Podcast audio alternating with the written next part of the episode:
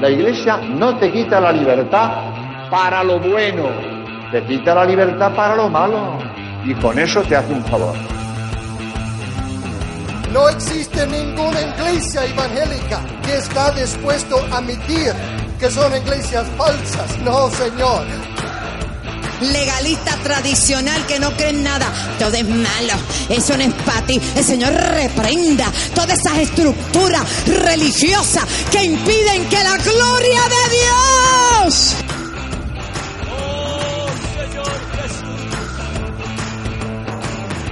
aunque ya miembro viril se haya muerto y aunque tu mujer se burle de ti diciendo tú no puedes nada, tú no sirves para nada, ni tu pájaro sirve para nada, aunque se burle tu mujer de ti, si tú tienes fe, dirás muerto resucita y ese va a resucitar, porque no hay nada imposible para Dios.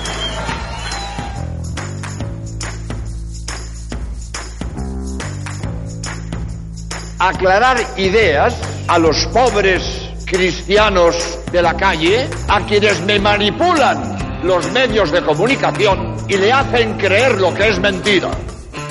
Técnica marxista. Yo oro tres veces por día. Desayuno, almuerzo y cena. Técnica marxista. Adórale, adórale. Adórale, adórale, adórale, adórale. Adórale, adórale. Adórale, adórale, adórale. Adórale. Técnica marxista. Gracias por descargar el podcast A Teorizar, un podcast donde hablamos sobre ateísmo, agnosticismo y escepticismo cada dos semanas. Nos puedes encontrar en ateorizar.com, en iVoox, en iTunes, en Twitter como arroba ateorizar y en Facebook en el grupo Podcast Ateorizar y también en nuestra página de Facebook. También nos puedes enviar emails a nuestra dirección ateorizar.gmail.com. Empezamos. berraca, berraca. Hola, bienvenidos a otra quincena a Teorizar. Estamos en el programa número 233, ya nos acercamos al 250. Blanca hoy va a llegar más tarde, pero aquí está Kirkigan, hola. Hola, buenos días, buenas tardes, buenas noches. Y bueno, estoy yo también, que ya... ya Más que quincena es eh, catorcena. Sí, decimos quincena, claro, porque es poco más o menos medio mes y serían 15 días, pero verdad, son catorcenas. Pero tampoco nos vamos a pegar por eso. Sí, Bueno, este fin de semana no hemos tenido, fin de semana o estas dos semanas no hemos tenido ningún fin de- del mundo al No, uso. pero hemos tenido un, un- fin de, del verano.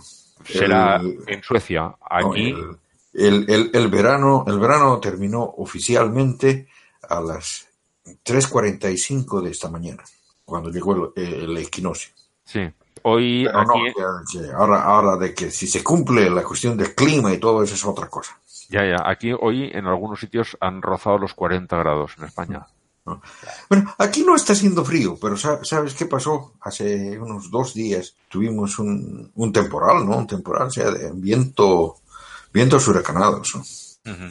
Eh, por suerte, esos vientos huracanados nos llegaron acá solamente como eh, pequeños ventarrones. No sé, no sé cómo se llaman en, en español, pero ese, o sea que, que está haciendo tiempo normal y de repente te vienen un viento, vientos fuertes, así fuertes, 25 metros por segundo, ¿no? Ra- Rachas, Y- rachas de viento. Rachas de viento, sí, ¿no? Y eso por, por la cercanía, digamos, al, al, al lugar donde realmente pasaba el huracán, ¿no? Que es más al, más al norte de Suecia. Y bueno, o sea, después la temperatura y todo está bien, ¿no? Sí, sí, sí, me parece que estamos teniendo un septiembre muy caluroso, que Sí, no, sí, sí. no me acuerdo que haya habido antes. Aquí lo que dice la gente es que no ha entrado el verano, ha entrado el veroño. Pero no, no- no el otoño, es el veroño, porque hace Sí, tanto calor o más que, que en algunos días de verano, hace muchísimo calor. Hoy he estado todo el día hecho una sopa de sudor y ya por la tarde hemos puesto al final el aire acondicionado porque no se podía estar. Mm. De mucho, mucho calor. Y eso, bueno, lo que decía, no hemos tenido un fin del mundo como tal, pero eh, nos hemos enterado de que cada miércoles vamos a tener un pequeño fin del mundo porque Flos Mariae, la, aquel grupo de tropecientas hermanas, no sé cuántos eran, 600, 700 hermanas, todas iguales, o así de, de grande me parecían cuando salían todas, van a sacar una canción, un vídeo musical por semana. He puesto uno de ellos en el grupo ha habido quien muy valiente casi ha aguantado un minuto viéndolo. Yo no llegué el minuto. un verdadero horror. El que pueda, el que tenga estómago, que vea por lo menos parte y sabrá de lo que hablo. Verá como si que eso es un fin del mundo. No sé si esperar a Blanca para las mandadas al carajo. Empezamos con las secciones. Sí, podríamos empezar con las secciones, ¿no? Así le esperamos a, a Blanca. Esta, eh, para este programa traigo también sección. Como quieres. Si quieres comenzar, comienzas. Si quieres que yo comience, No, empieza tú mismo, ya. Luego entro yo. Primero tengo que buscarlo. Aquí está. Oh. Bueno, bueno, en, en- en realidad este, esto, esto era, estaba, estaba preparado para, para el anterior. Es durante mi viaje a Bolivia, ¿no? Y sobre todo por el tremendo frío que he sentido durante las noches, ¿no? Me puse a ver una novela que pasaba por uno de los canales, canales de ¿no? Era una novela brasilera que al parecer tuvo mucho éxito en el mundo hispanoparlante, ¿no? Ya que su versión doblada al castellano Incluso la pasaron por el canal estadounidense Univisión. Bueno, esta novela se llama El Zico y Lázaro. Y está inspirada en una de esas supuestas parábolas que contó Jesús, según el Evangelio de Lucas. Obviamente me causó mucha gracia no ver los anacronismos ¿no? tan grandes que contenía, ¿no? Y que voy a comentar de, de aquí un rato, ¿no? Pero antes debería dar algunos antecedentes, ¿no? Primero, hay que mencionar, ¿no? Esta parábola es de la fuente L, es decir, del autor del Evangelio de Lucas, ya que no se encuentra ni en Marcos ni en Mateo. Es decir, no es original ni de Marcos ni de la fuente Q, sino es material propio de Lucas, ¿no? Y a decir verdad, no se encuentra en ninguno de los ocho evangelios, ¿no? Eh, cabe decir de que es incluso original del proto Lucas, pues también se encontraba ya en el Evangelium de los marcionistas. Para poner en contexto voy a leer estas parábolas, ¿no? Esto está en, Lucas 16 y dice, era un hombre zico que vestía de púrpura y lino y celebraba todos los días espléndidas fiestas. Y uno pobre, llamado Lázaro, que echado junto a su portal cubierto de llagas, deseaba hartarse de lo que caía de la mesa del zico, pero hasta los perros venían y le lamían las llagas. Sucedió pues que murió el pobre y fue llevado por los ángeles al seno de Abraham. Murió también el rico y fue sepultado. Estando en el Hades, entre tormentos, levantó los ojos y vio a lo lejos a Abraham y a Lázaro en su seno, y gritando dijo, Padre Abraham, ten compasión de mí, y envía a Lázaro a que moje en agua la punta de su dedo y se fresque mi lengua, pues estoy atormentado en esta llama. Pero Abraham le dijo, Hijo, recuerda que recibiste tus bienes durante tu vida, y Lázaro al contrario sus males. Ahora pues, él aquí es consolado y tú atormentado. Y además, entre nosotros y vosotros se interpone un gran abismo, de modo que los que quieran pasar de aquí a vosotros no puedan, ni de ahí puedan pasar donde nosotros. Replicó, con todo te ruego, Padre, que lo envíes a la casa de mi Padre, porque tengo cinco hermanos, para que les dé testimonio, y no vengan ellos aquí también a este lugar de tormento. Y díjole a Abraham, tienen a Moisés y a los profetas, que les oigan. Y él le dijo, no, padre Abraham, sino que si alguno de entre los muertos va donde ellos, se convertirán. Y le contestó, si no oyen a Moisés y a los profetas, tampoco se convencerán aunque un muerto resucite. Desde luego, ¿no? La, misma parábola tiene un montón de información que descoloca varias creencias que sostienen muchos cristianos modernos, ¿no? Por ejemplo, no es que coloca a Abraham en el papel que en épocas modernas tiene San Pedro, ¿no? ¿no? Algo así como el portero del paraíso. Cuando dicen su seno, eh, se supone que, que- Bueno, es que normalmente cuando dicen, cuando muere alguien dice que va al seno de Dios, y yo digo, lo están poniendo en el, en el puesto de Yahvé. La impresión primera que me he dado. Es la, la, la forma de decir paraíso que tenían los judíos. ¿no? Sobre todo lo más grave, ¿no? Es que parece decir de que el destino final, ¿no? Paraíso, infierno, es directo después de la muerte, ¿no? Y no después del juicio final, ¿no? Como cree la mayoría de los cristianos. ¿no? Y aquí en el texto, el infierno es llamado Hades, por desde luego, porque el texto fue escrito en griego, y el paraíso es llamado el seno de Abraham, lo que decías, ¿no? Lo más increíble es que esa parábola haya sido la inspiración de una novela que llegó a tener 246 capítulos televisivos. Aunque a decir verdad, no es la primera en inspirarse en esa parábola. Y es que eso de que Lázaro se muere y se va al cielo y que no es permitido ayudar al rico ni siquiera a resucitar e ir a advertir a los familiares del rico, es lo que hace exactamente la primera obra de ficción que se basa en esta parábola, ¿no? Y eso fue bastante rápido. Lo vemos ya en el Evangelio de Juan, ¿no? Donde Jesús resucita a Lázaro. Y es así, ¿no? Como el personaje de una parábola en el Evangelio de Lucas se convierte en un personaje real en el Evangelio de Juan. Bueno, real con sus comillas. bueno, sabemos de cómo la tradición oral, ¿no? Las historias van cambiando, a veces los detalles de las historias se van perdiendo, pero con más frecuencia, sobre todo en la Biblia, ¿no? Se van aumentando detalles, ¿no? Para hacer que las historias sean más creíbles. Y en este caso, ¿no? En el Evangelio de Juan, se aumentan detalles como ser la familia de Lázaro. En Juan 11 se introduce a Lázaro y se lo identifica como el hermano de Marta y María de Betania. Y son ambas, ¿no? Que junto a María Magdalena llegaron a ser las esposas de Jesús en la clásica película La Última Tentación de Cristo. A ambas mujeres se las menciona por primera vez en el Evangelio de Lucas. También son parte de la fuente L, ¿no? Y se las menciona de la siguiente manera. Leo en Lucas 10. Yendo ellos de camino, entró en un pueblo y una mujer llamada Marta les recibió en su casa. Tenía ella una hermana llamada María, que sentada a los pies del Señor escuchaba su palabra. Mientras Marta estaba tareada con muchos quehaceres, acercándose, dijo, Señor, ¿no te importa que mi hermana me deje sola con todo el trabajo? Dile pues que me ayude. Y les respondió el Señor, Marta, Marta, te preocupas y te agitas por muchas cosas, y hay necesidad de pocas, o mejor, de una sola. María ha elegido la parte buena, que no le será quitada. Entre otras cosas, ¿no? Este, este es el párrafo por el que hoy en día Marta es la santa de las trabajadoras del hogar. ¿no? Mm, de todas maneras, ¿no? uno mm, puede ver que nuevamente ¿no? Juan aumenta detalles a la historia, pues el autor de Lucas no menciona el lugar, sino dice simplemente un pueblo, ¿no?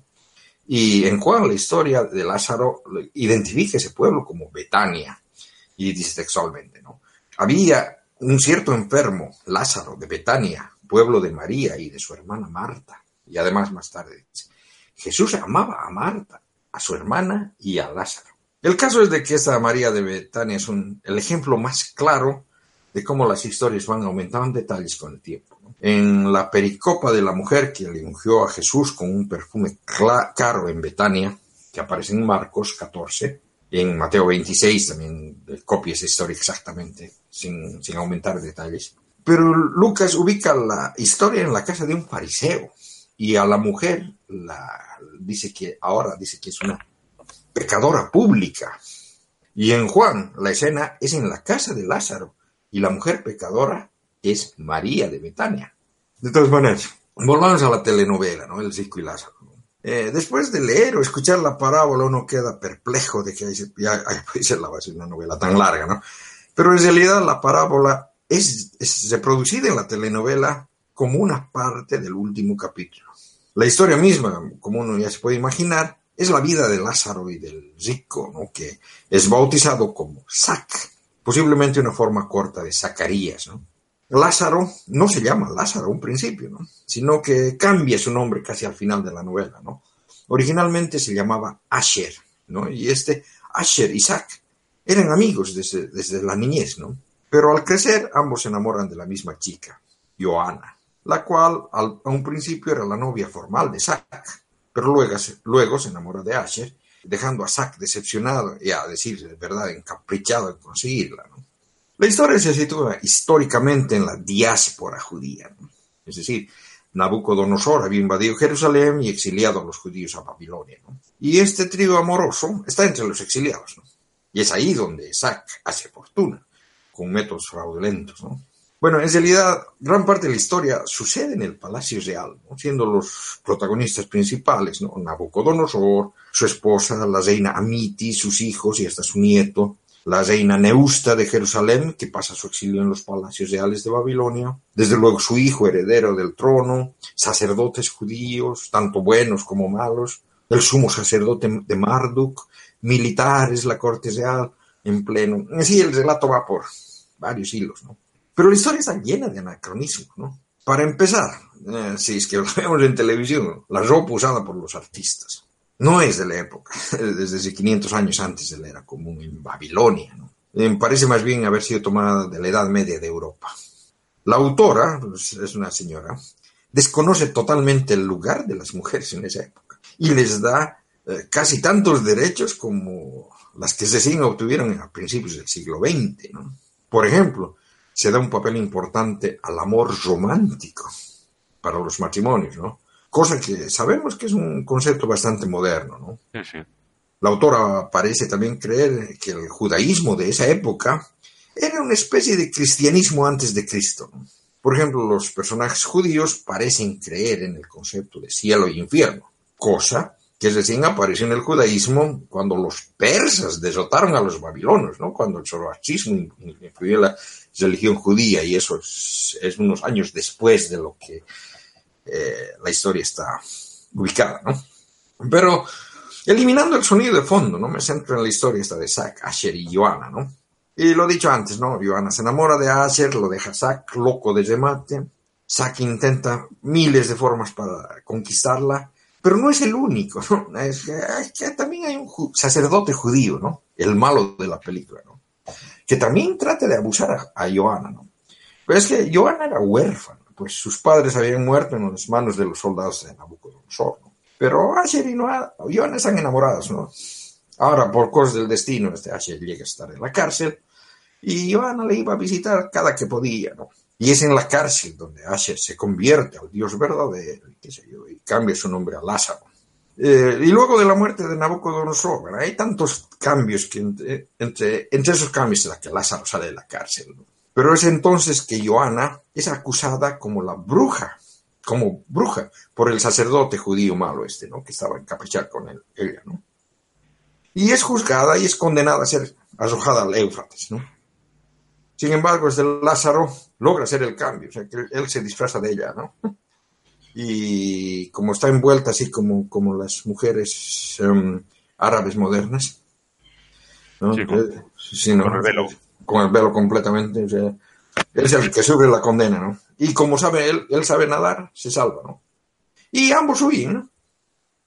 Quedando tanto el sacerdote malo como Sac convencidos de que Joana ha muerto. Pero sin embargo, ella y Lázaro huyen y viven felices y comen perdices y tienen niños, tienen una vida buena. Y pasa el tiempo, ¿no? Y antes de morir, Joana le pide a Lázaro que trate de convertir a Sac, ¿no? A quien a pesar de todo le, lo aprecia, ¿no? Y es en ese trajín, ¿no? Que Lázaro va y ahí contrae la lepra, ¿no? Y cumple lo descrito en la parábola, ¿no? Que vive en la puerta del rico Sac y trata de convertirlo. No, no lo consigue, ¿no? Es decir, el último capítulo muestra la imagen conocida por la parábola, ¿no? Antes de contar a Jesús según el Evangelio de Lucas. ¿no? Bueno, lo increíble es de que el- del caso de que esta novela está anunciada como, y digo comillas, grandes comillas, novela histórica. Y es que de verdad hay gente que cree que la parábola de Lucas no es una parábola, sino que Jesús estaba contando algo que de verdad pasó. Y basan esa creencia en el hecho de que esta es la única parábola en la que el personaje principal tiene nombre, Lázaro, que significa aquel al que Dios le ayudó. Bueno, la novela esta de Lázaro, a pesar de llamarse El rico y Lázaro, es un fanfiction de otro libro bíblico, ¿no? Es, eh, es que el trama palaciego está tomada de partes claves del libro de Daniel. Y es otro tema que quiero tomar, ¿no? Pues eh, el libro de Daniel eh, no es lo que dicen que es.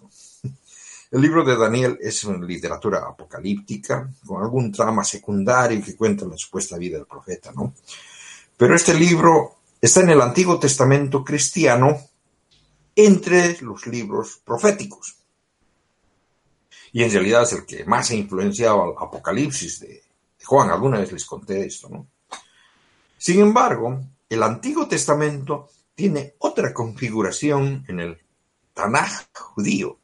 Bueno, el Tanaj judío está compuesto primero por el Torah, que es el Pentateuco cristiano, los cinco primeros libros, Luego el Nedim, o libros proféticos, en el que los judíos incluyen todos los libros que los cristianos clasifican como históricos, en ser Josué, Jueces, Samuel 1, Samuel 2, Reyes 1, Reyes 2, ¿no? Eh, y los libros proféticos de la Biblia cristiana, a excepción de dos, Lamentaciones y Daniel. Estos últimos están en otra categoría, que es llamada Ketubín, es decir, escritos. Bueno, y en estos Ketubín, donde eh, están lo, que los cristianos llaman libros, libros sapienciales, como los salmos, los proverbios, el cantar de los cantares, que los judíos llaman el más hermoso de los cantos, el eclesiastés, pero también están Job, Ruth, Esther, Daniel, Esdras, Nehemías mm, y Crónicas en un solo libro. ¿no? Bueno, estos últimos los, los judíos consideran más como novelas edificantes que como historia.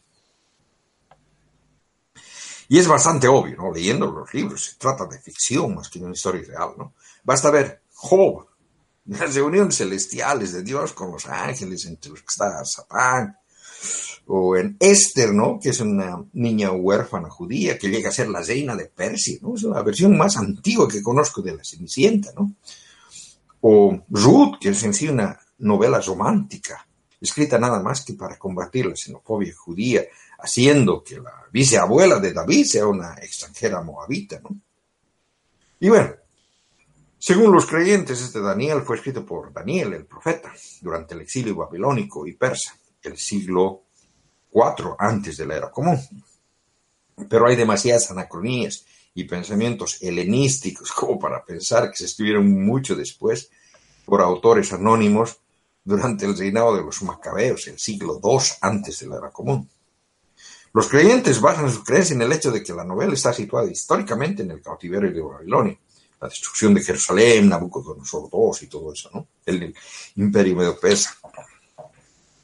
Sin embargo, se observa una precisión grande en las profecías sobre el periodo anterior al levantamiento macabeo, pero en cambio, inexi, eh, ¿cómo se dice?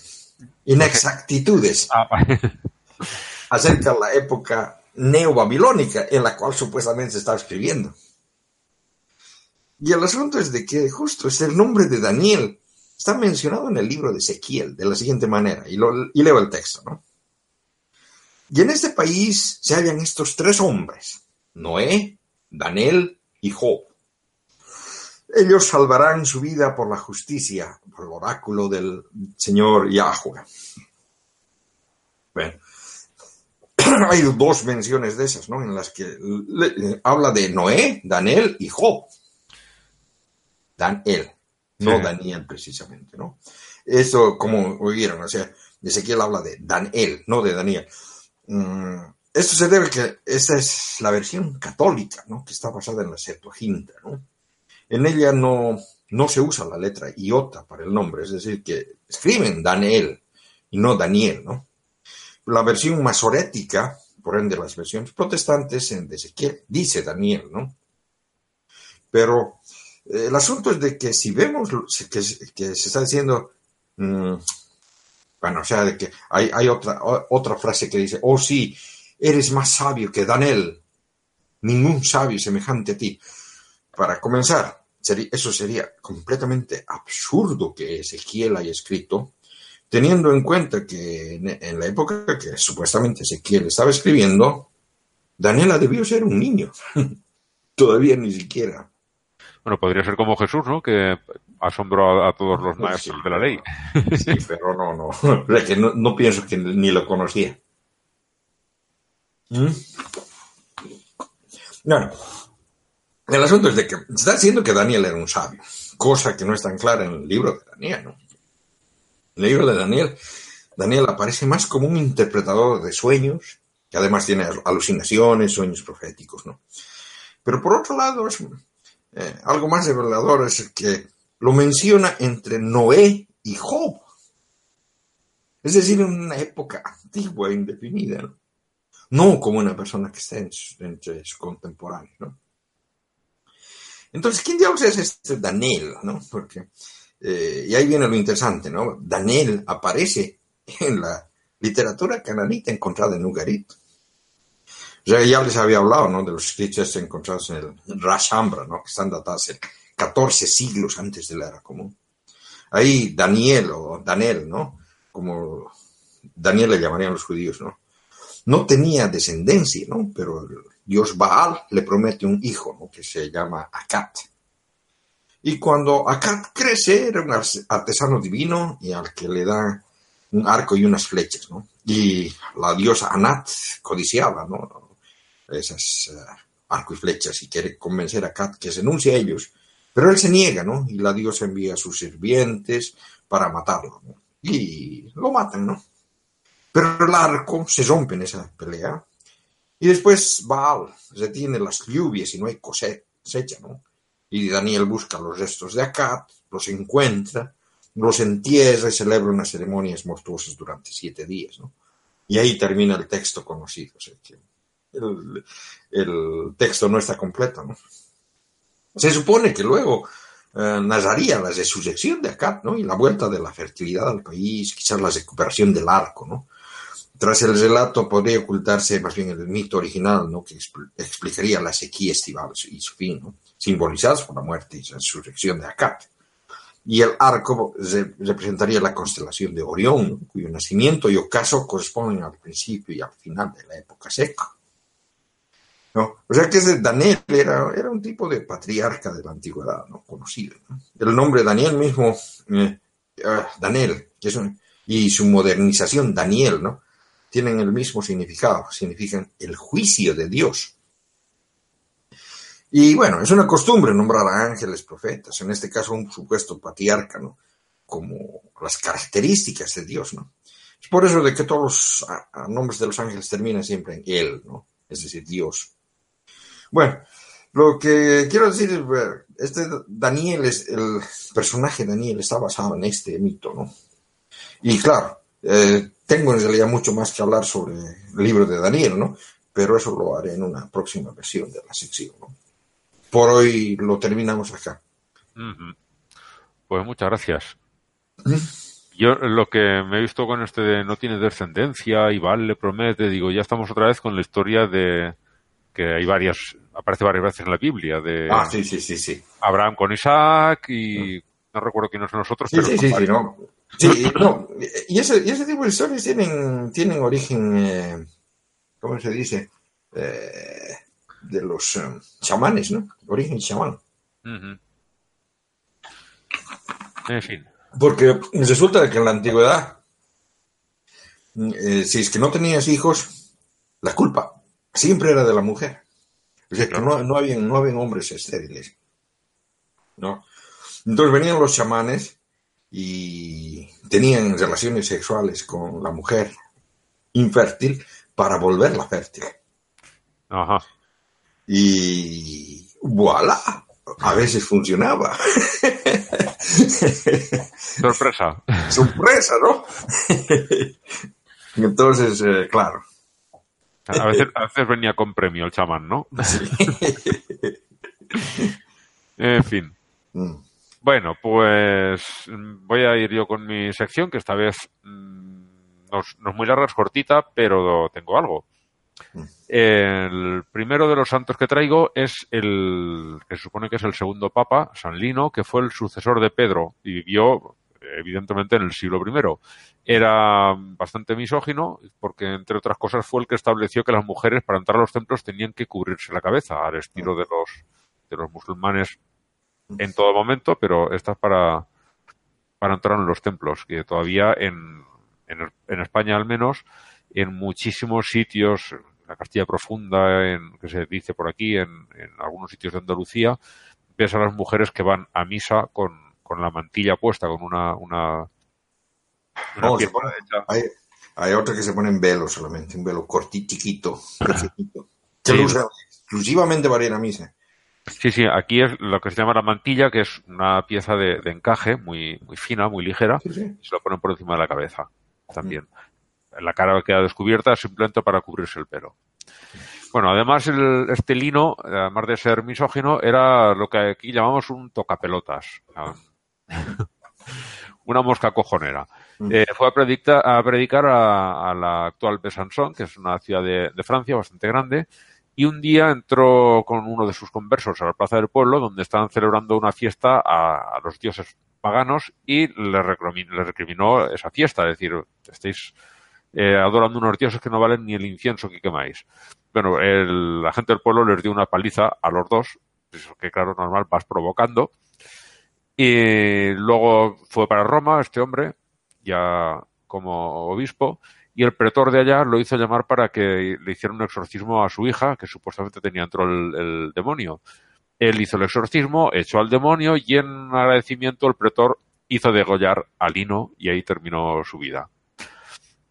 El segundo, que era también santo de hoy, ya lo traje el año pasado porque el, el día 24, que era domingo el año pasado, eh, no había ningún santo así que valiese la pena y dije, mira, voy a agarrar este, San eh, Pío de Pietrelcina, que es el conocido Padre Pío, que entonces no lo...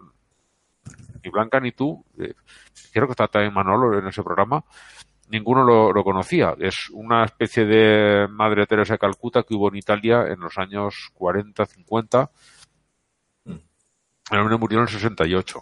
Que no, no sé si recordarás uno que se suponía que tenía estigmas y iba siempre con unos guantes, había ahí la mancha de sangre y cuando murió le quitaron los guantes y estaban manchados de sangre, pero ni herida ni leches. El tío era un farsante y se ponía las manchas él en los guantes. Ah. Eh, creó una casa de curación, una, una, especie de hospital, y recaudaba, igual que, que Teresa Calcuta, verdaderas fortunas, y nunca sabía dónde iba para el dinero, pero no iba al Vaticano. Y lo que hicieron desde el Vaticano fue intervenirle y quitarle el hospital, porque si vas follándote niños, mal, no, no, por lo menos que la gente no se entere, pero eso sí, tocar los dineros no, porque eso sí que ya es grave, y ahí no, le quitaron el hospital y, y desde entonces lo gestiona el Vaticano. bueno, y ya eh, como cierre, eh, tengo a, Tecla de Iconio, que también se llama Tecla de Seleucia, porque la Seleucia es una, zona de Turquía donde está el antigua Iconio, que ahora es la ciudad de Konya, que es una, una, una acción muy turística de Turquía.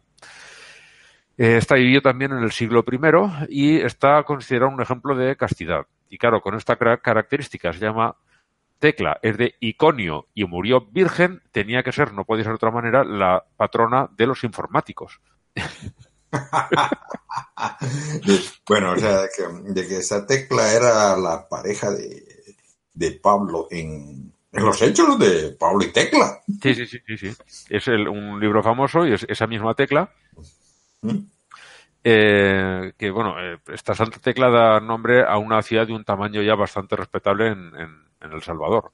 Mm. Por esta tecla eh, estuvo escuchando a Pablo, que estaba invitado por alguien que vivía justo enfrente de ella y lo estuvo escuchando eh, dar sus charlas, ya sabemos todos que era muy feminista, ¿no? Pablo.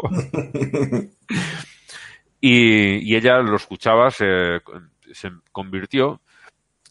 Eh, la madre y el novio acusaron a Pablo de lo primero se les ocurrió, lo me, consiguieron que entras en la cárcel, ella se coló dentro de la cárcel y ya lo tenía solo para él, estaba el, allí. El, el, el, problema era de que, de que Pablo eh, predicaba el evangelio de la, de la castidad, o sea, que, que no había que tener sexo. Sí, y claro, el novio pues, no estaba muy de acuerdo.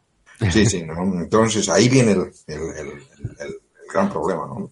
Es por eso de que la mayor parte de los hechos de los apóstoles Mm, bueno, no del libro de los hechos de los apóstoles que está en la Biblia, sino los hechos de los apóstoles que son apócrifos, los hechos de Pablo, los hechos de Juan, los hechos de Tomás, todititos, todititos los hechos, los apóstoles predican el evangelio de la castidad. Y en todititos los matan o los persiguen o los hacen por, por precisamente eso, ¿no? Por, porque claro, las que la- sobre todo las mujeres que se convertían al cristianismo dejaban de tener sexo y había un montón de maridos y novios que estaban ¿no? Que prefiero llevar cuernos a esto. Sí, ¿no? Bueno, eh, la cuestión es eso. Ella se metió ya en la cárcel y, y ya lo tenía para ella sola todas las prédicas. Ya estaba totalmente convencida. Eh, entonces, a él, eh, se enteraron, se dieron cuenta, a él le dieron una paliza enorme y lo tiraron de la ciudad y a ella, entre el novio y la madre, eso sí que es amor, la condenaron a morir en la hoguera. Total, cuando le pegan fuego al- a la pira, eh, hubo un terremoto y después una tormenta enorme de lluvia y granizo que apagó la hoguera. Ella consiguió huir y se reunió con Pablo y fueron a Antioquía, la de Turquía, no la de Colombia, que además la de Colombia no lleva tilde.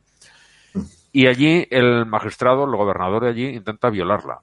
Ella se defiende, entonces él la acusa de haberla, de haberlo atacado y la condenan a que la devoren las fieras. Y otro milagro que no he encontrado en qué consistía, eh, consigue salvarla, a ella de nuevo. Salió huyendo eh, de allí y acabó por refugiarse en una cueva que se abrió mediante otro milagro cuando la estaban persiguiendo. Ya casi la tenían acorralada y algo abrió la cueva y ella se escondió adentro. Y en esa cueva vivió durante 72 años. Aunque hay otra versión que dice que cuando fueron a, a perseguirla se abrió la cueva y a continuación se cerró y la tierra se la tragó y ahí terminó. De los 72 años, nada de nada. Y Pero apareció luego en Roma, ¿no? eh, sería, porque Sí, ¿no? La, la, ¿Cómo se llama? La, los restos mortales de, de la tecla están en Roma. no, hay, hay tres lugares. Uno en Turquía, no recuerdo en qué ciudad. Otro en Malmún o algo así, que está en, en Siria. Y un- unos terceros, porque se ve que murió tres veces, están en Roma. Sí, no, pero la, las, la ¿cómo se llama? La, la, la de Roma la visité. Ajá. Sí, no, es- y, y puedo, puedo decir de que sí, son restos.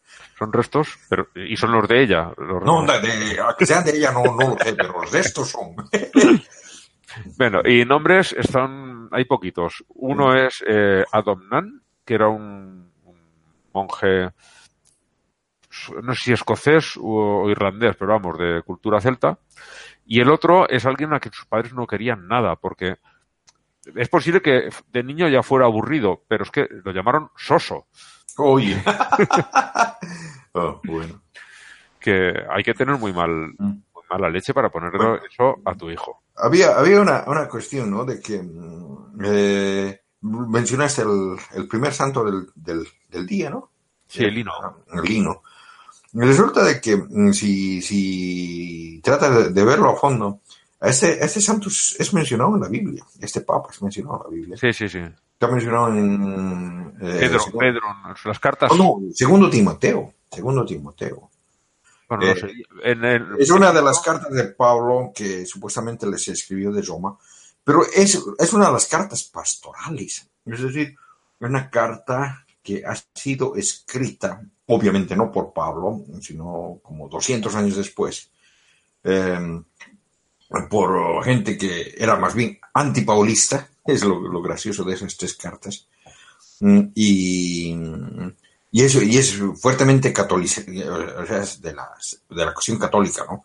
Y se despide y está nombrado, ¿no? Y recibe saludos de tal, tal, y de- lino también, ¿no? O sea, que Ajá. ahí está mencionado, ¿no? Pero el asunto es de que eh, si tú mm, te pones a investigar en- sobre los personajes, sobre los herejes, herejes solamente, ¿no? Entonces, eh, te fijas que hay una línea, hay una cadena de, de personajes que eh, tal le enseñó a, a cual, o sea, que hay, a ver, te digo por un ejemplo, ¿no? El, el primer gran hereje, hmm, el, según algunos, según algunos no, ¿no? Pero el Juan Bautista, ¿no? Su gran ah, alumno, su sucesor además, Simón el Mago, ¿no? Este Simón el Mago es el que, el que el Robert M. Price dice que es el mismo, el mismo que el Pablo de, de Tarso. Bueno, Simón el Mago, ¿no? Luego de Simón el Mago, él ha sido alum- um, alumno de, o sea, no alumno, sino profesor de, de Valentino. O sea que, que ves, hay una sucesión de, de personas a las cuales las herejías les han sido pasadas, ¿no? Y entonces, eh, eh, eso, eso, eso se sabe bien porque lo han escrito en los libros de, de los en contra de las herejías, han escrito quiénes eran en todas las épocas, ¿no? Pero sobre, sobre los, eh, los curas, o sea, sobre los catolizantes, no hay tanto, ¿no? Y en realidad eh, la cuestión esta de históricamente, históricamente, recién empieza de- del concilio de Constantino, que fue el 320 y tanto. O sea que esta, esta idea de Pedro, su sucesor Lino y varios de los papas del primer siglo y principios del segundo siglo, no son, no son verdad. Y al, y al parecer los nombres han sido sacados de un, un grupo de obispos eh, que habían en Roma a mediados del, del siglo II, ¿no? que, que- que eran simultáneos, pero han sido colocados como si fuera un papa tras el otro, tras el otro. tras el. El- aquí lo que ponía era, en la historia de, de Lino era que eh, su rastro histórico se había perdido y lo encontró no sé quién Eh, muy convenientemente. Eusebio, Eusebio. Sí, pero vamos, que, que el- Sí, sí. Era, era todo muy conveniente que de repente empezasen a aparecer Sí, sí, nombres. por eso, o sea, de que no solamente de él, o sea, de que no hay historia de nada hasta... Tenía- tenían que rellenar los huecos de la historia y Sí. sacaron los nombres que, que les venían mejor. Sí, sí, ¿no? Y, y, bueno, eh, o sea, que, que les pusieron los nombres de esos, ¿no? Pero los hicieron casar un poco con los, eh, con los herejes, o sea, de que, que para, para cada papa hay un, hay un, hay un, hay una pareja hereje. O sea, que es, eh, que es bien, están inventando historia, ¿no? Claro. Muy curioso. Curioso, sí. No, eso, eso quería solamente mencionar por- porque pareció interesante de que, de, que se, de que se siga hablando de personas que ni siquiera han existido como si fueran. No, en, en las historias de los santos ha habido unos cuantos que la iglesia reconoce que no existen y los han quitado de su santoral, ¿Mm? pero eh, la gente se resiste y los sigue adorando. De esos han salido varios. ¿Mm? Por ejemplo, San Valentín, Mm. el, el de los enamorados, el- la iglesia no lo reconoce como santo. Lo retiró hace ya tiempo. No, sí, pero también, también ¿cómo se llama? Hay, otro, el, el Valentín, que era de los gnósticos, ¿no? Los gnósticos valentinos, que eran mucho más simpáticos que los católicos, ¿vale? ¿Mm? Eh, Eso ha, ha puesto un lector muy bajo, ¿eh? Sí, sí, sí. No, yo, yo, yo, yo, yo te digo, o sea. No, y, y eso es lo cosa, ¿no? O sea, que mm, si, si das cuenta, o sea, de que sobre la historia de este Lino y todos estos, em, se, se, se, escribió sobre ellos eh, a partir del 170 y tantos, ¿no? Con, en, en la lucha contra las herejías y en la historia eclesiástica, ¿no? De Eusebio. ¿no? Y ha sido Eusebio, Irineo de León, o sea, son, son, son las personas que, que Que crearon la historia, crearon la historia, sí. porque no, no la contaron. Se, Sí, se sí, sí. inventaron. Sí, sí. Y claro, o sea, cada, cada cual tiene sus milagros y todo eso, ¿no? para poder ser santos después, ¿no? Ujú. Y, y tienen hasta tumbas, o sea, por ejemplo, de, de los papas están, o sea, está Lino, está Clefas, todos esos están ahí en Roma. Váyanos a ver. Sí, qué aquí- están. a- aquí Aquí en- aquí en Roma. Sí. Sí, váyanos a ver. Es como el- lo de Santiago, el apóstol, que Sí. ya lo, lo comentamos, que tú eh, lees la historia y está claro que ahí no sabemos quién está enterrado, pero desde luego no es Santiago. Mm. El que podría ser, eh, como dijimos ya, en plan de gamberrada de algunos, es que les hubieran puesto allí a Prisciliano, que fue un hereje. Mm. Eso podría ser. o sea, eh, hay una, una, una de las líneas, una de las historias, que dicen que allí está enterrado Prisciliano como una, una broma que les hicieron, haciéndoles que, mira, hemos encontrado el cuerpo de Santiago, y realmente estaban poniendo el, de, el del líder de, Mm. de la, se me ha olvidado ya cómo se llamaban, Sí, ¿no? Seguidores priscilianos, no recuerdo cómo eran. Pero bueno, el- los, sus seguidores el- engañaron a alguien y le dieron el cuerpo de, de su, de su líder, de, de su gurú, se lo dieron como si fuera el de Santiago y ellos otros, eh, encantados de la vida, lo enterraron y bueno, sería el- la troleada más larga de la historia porque lleva ahí más de mil años. Ah. Más troleada que, lo- que la historia de Jesucristo, difícil. Porque sí que es una troleada. Que... Pero el, el, digamos que esa, eh, bueno, nos han vendido, nos han hecho una película, nos la han vendido, pero esto, si fuera cierto lo de que tienen el prisciliano, Mm. es algo eh, planificado y algo eh, hecho aposta para, para reírse de ellos. Por eso digo que es, que es una troleada. de- Esa sí que es histórica. Sí, ¿no? bueno, pues todavía no ha llegado Blanca. Sí, Aún ¿no? así, tenemos que seguir adelante. Vamos a empezar con las mandadas al carajo. Esta eh, semana el bosquejo, espero que nadie se queje porque es mucho más eh, recogidito y más pequeño.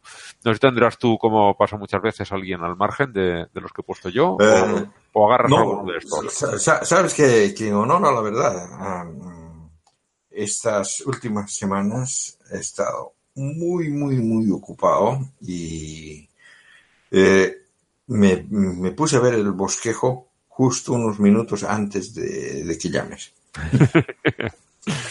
Eh, hay que ser sincero. Sí. No, yo la, la semana esta pasada estuve trabajando de, de tarde y yo trabajando de tarde lo paso muy mal. Mm. porque me rompe totalmente el ritmo y empecé a hacer el, el, el bosquejo ya el sábado Mm. porque no, no, no, no tenía yo la cabeza para nada. Sí, sí, sí, no, y, y yo te entiendo, yo te entiendo porque, mm, ay, mm, ¿cómo te diría? He tenido, no solo, no solo cuestiones de, de trabajo, sino que mm, eh, en esta semana he tenido por lo menos unas tres o cuatro, cuatro visitas de nietos cuando, no he tenido, cuando no he ido a visitar yo. O sea que, eso, ¿no? Y bueno, o sea, que el día de, de ayer cumplía 39 años de matrimonio, entonces estaba con, con los festejos también. Sí, sí, sí, no he tenido, no he tenido tiempo. Sí, sí. Y, y con el clima que, que el, el verano no, no se nos quería ir, eso más de paso, o sea. Bueno, pues arranca, elige uno. Bueno, o sea, de que, mm, de todas maneras, lo que yo, yo estaba cabreando contra, contra la justicia, Sí.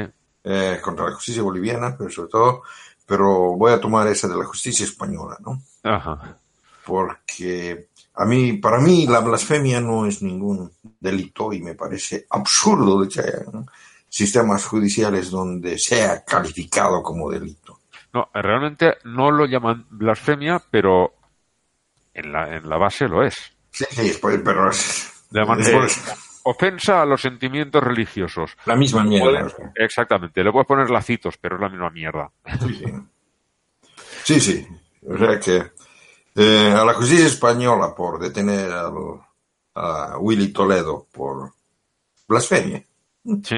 Sí, Que fue por, por de- por defender a, a la, a la hermandad del coño insumiso que sacaron sí, su, sí, sí, sí, me acuerdo. su procesión aquello, pues todavía está dando vueltas a lo mismo. Lo detuvieron, le tomaron declaración, porque él, él dijo que no iba a ir por su propio pie, no iba a ir ante el juez. Y dijo, manden a la policía, voy a estar en el teatro, en un teatro de Madrid, se llama Teatro del Barrio, voy a estar allí esa noche, vengan a detenernos. Dice, no hace falta, eh, era muy divertido el comunicado. No hace falta que manden a, a- a- a un regimiento. Con dos policías bastará. Pero yo, yo digo, eh, digamos, eh, no, no podría, no podría este eh, Willy Toledo quejarse ante, ante la cuestión europea, o sea, que en la Corte Europea, porque a, a mí me parece realmente ridículo que, que sigan teniendo ese tipo de... Sí, es que hasta Irlanda, que era el país, bueno, el segundo país más católico de Europa después de Polonia, hasta Irlanda ha quitado, ya lo quitó hace tres o cuatro años, ese, ese tipo de delitos y aquí lo tenemos todavía. Mm. Es, no sé. Tiene que caer, en algún momento tiene que caer porque no, esto no, no se aguanta. Pero de momento este lo está sufriendo. Posiblemente sea su caso el que lo haga caer, porque, Ya, eh, porque el- el- yo digo, yo digo, te- el, el gobierno que tienen ahora es mucho mejor que el anterior, ¿no? sí. Y- Pero aún así, de- en mi opinión, deja bastante que desear. No, pero eh, de esas maneras, o sea, de que eh, el, el ejecutivo no es lo mismo que el, que el judicial, ¿no? O sea, que Eh. por otro lado. Sí, pero el, el Ejecutivo puede promover el- la modificación de la ley penal española Claro. para eliminar esa, Sí, ese tipi- esa tipificación de delito y eliminarlo de ahí. Y no lo ha hecho. Mm. No lo ha hecho porque, bueno, dentro del propio Partido Socialista hay una facción católica bastante militante y parece ser que están de acuerdo con que se haga esto. Yo alucino. Mm. En fin, pues yo mm, de los que he puesto ahí también voy a elegir. Eh, voy a quedarme con el primero porque es un juzgado en, en Malasia ha condenado a una pareja de lesbianas a seis azotes en público cada una por su relación. Seis no son la barbaridad del este chico egipcio de Raif Badawi que sigue en la cárcel, que lo condenaron a mil azotes. Estas son solo seis, pero de esos seis sobran seis. Mm. Así a ojo el cálculo.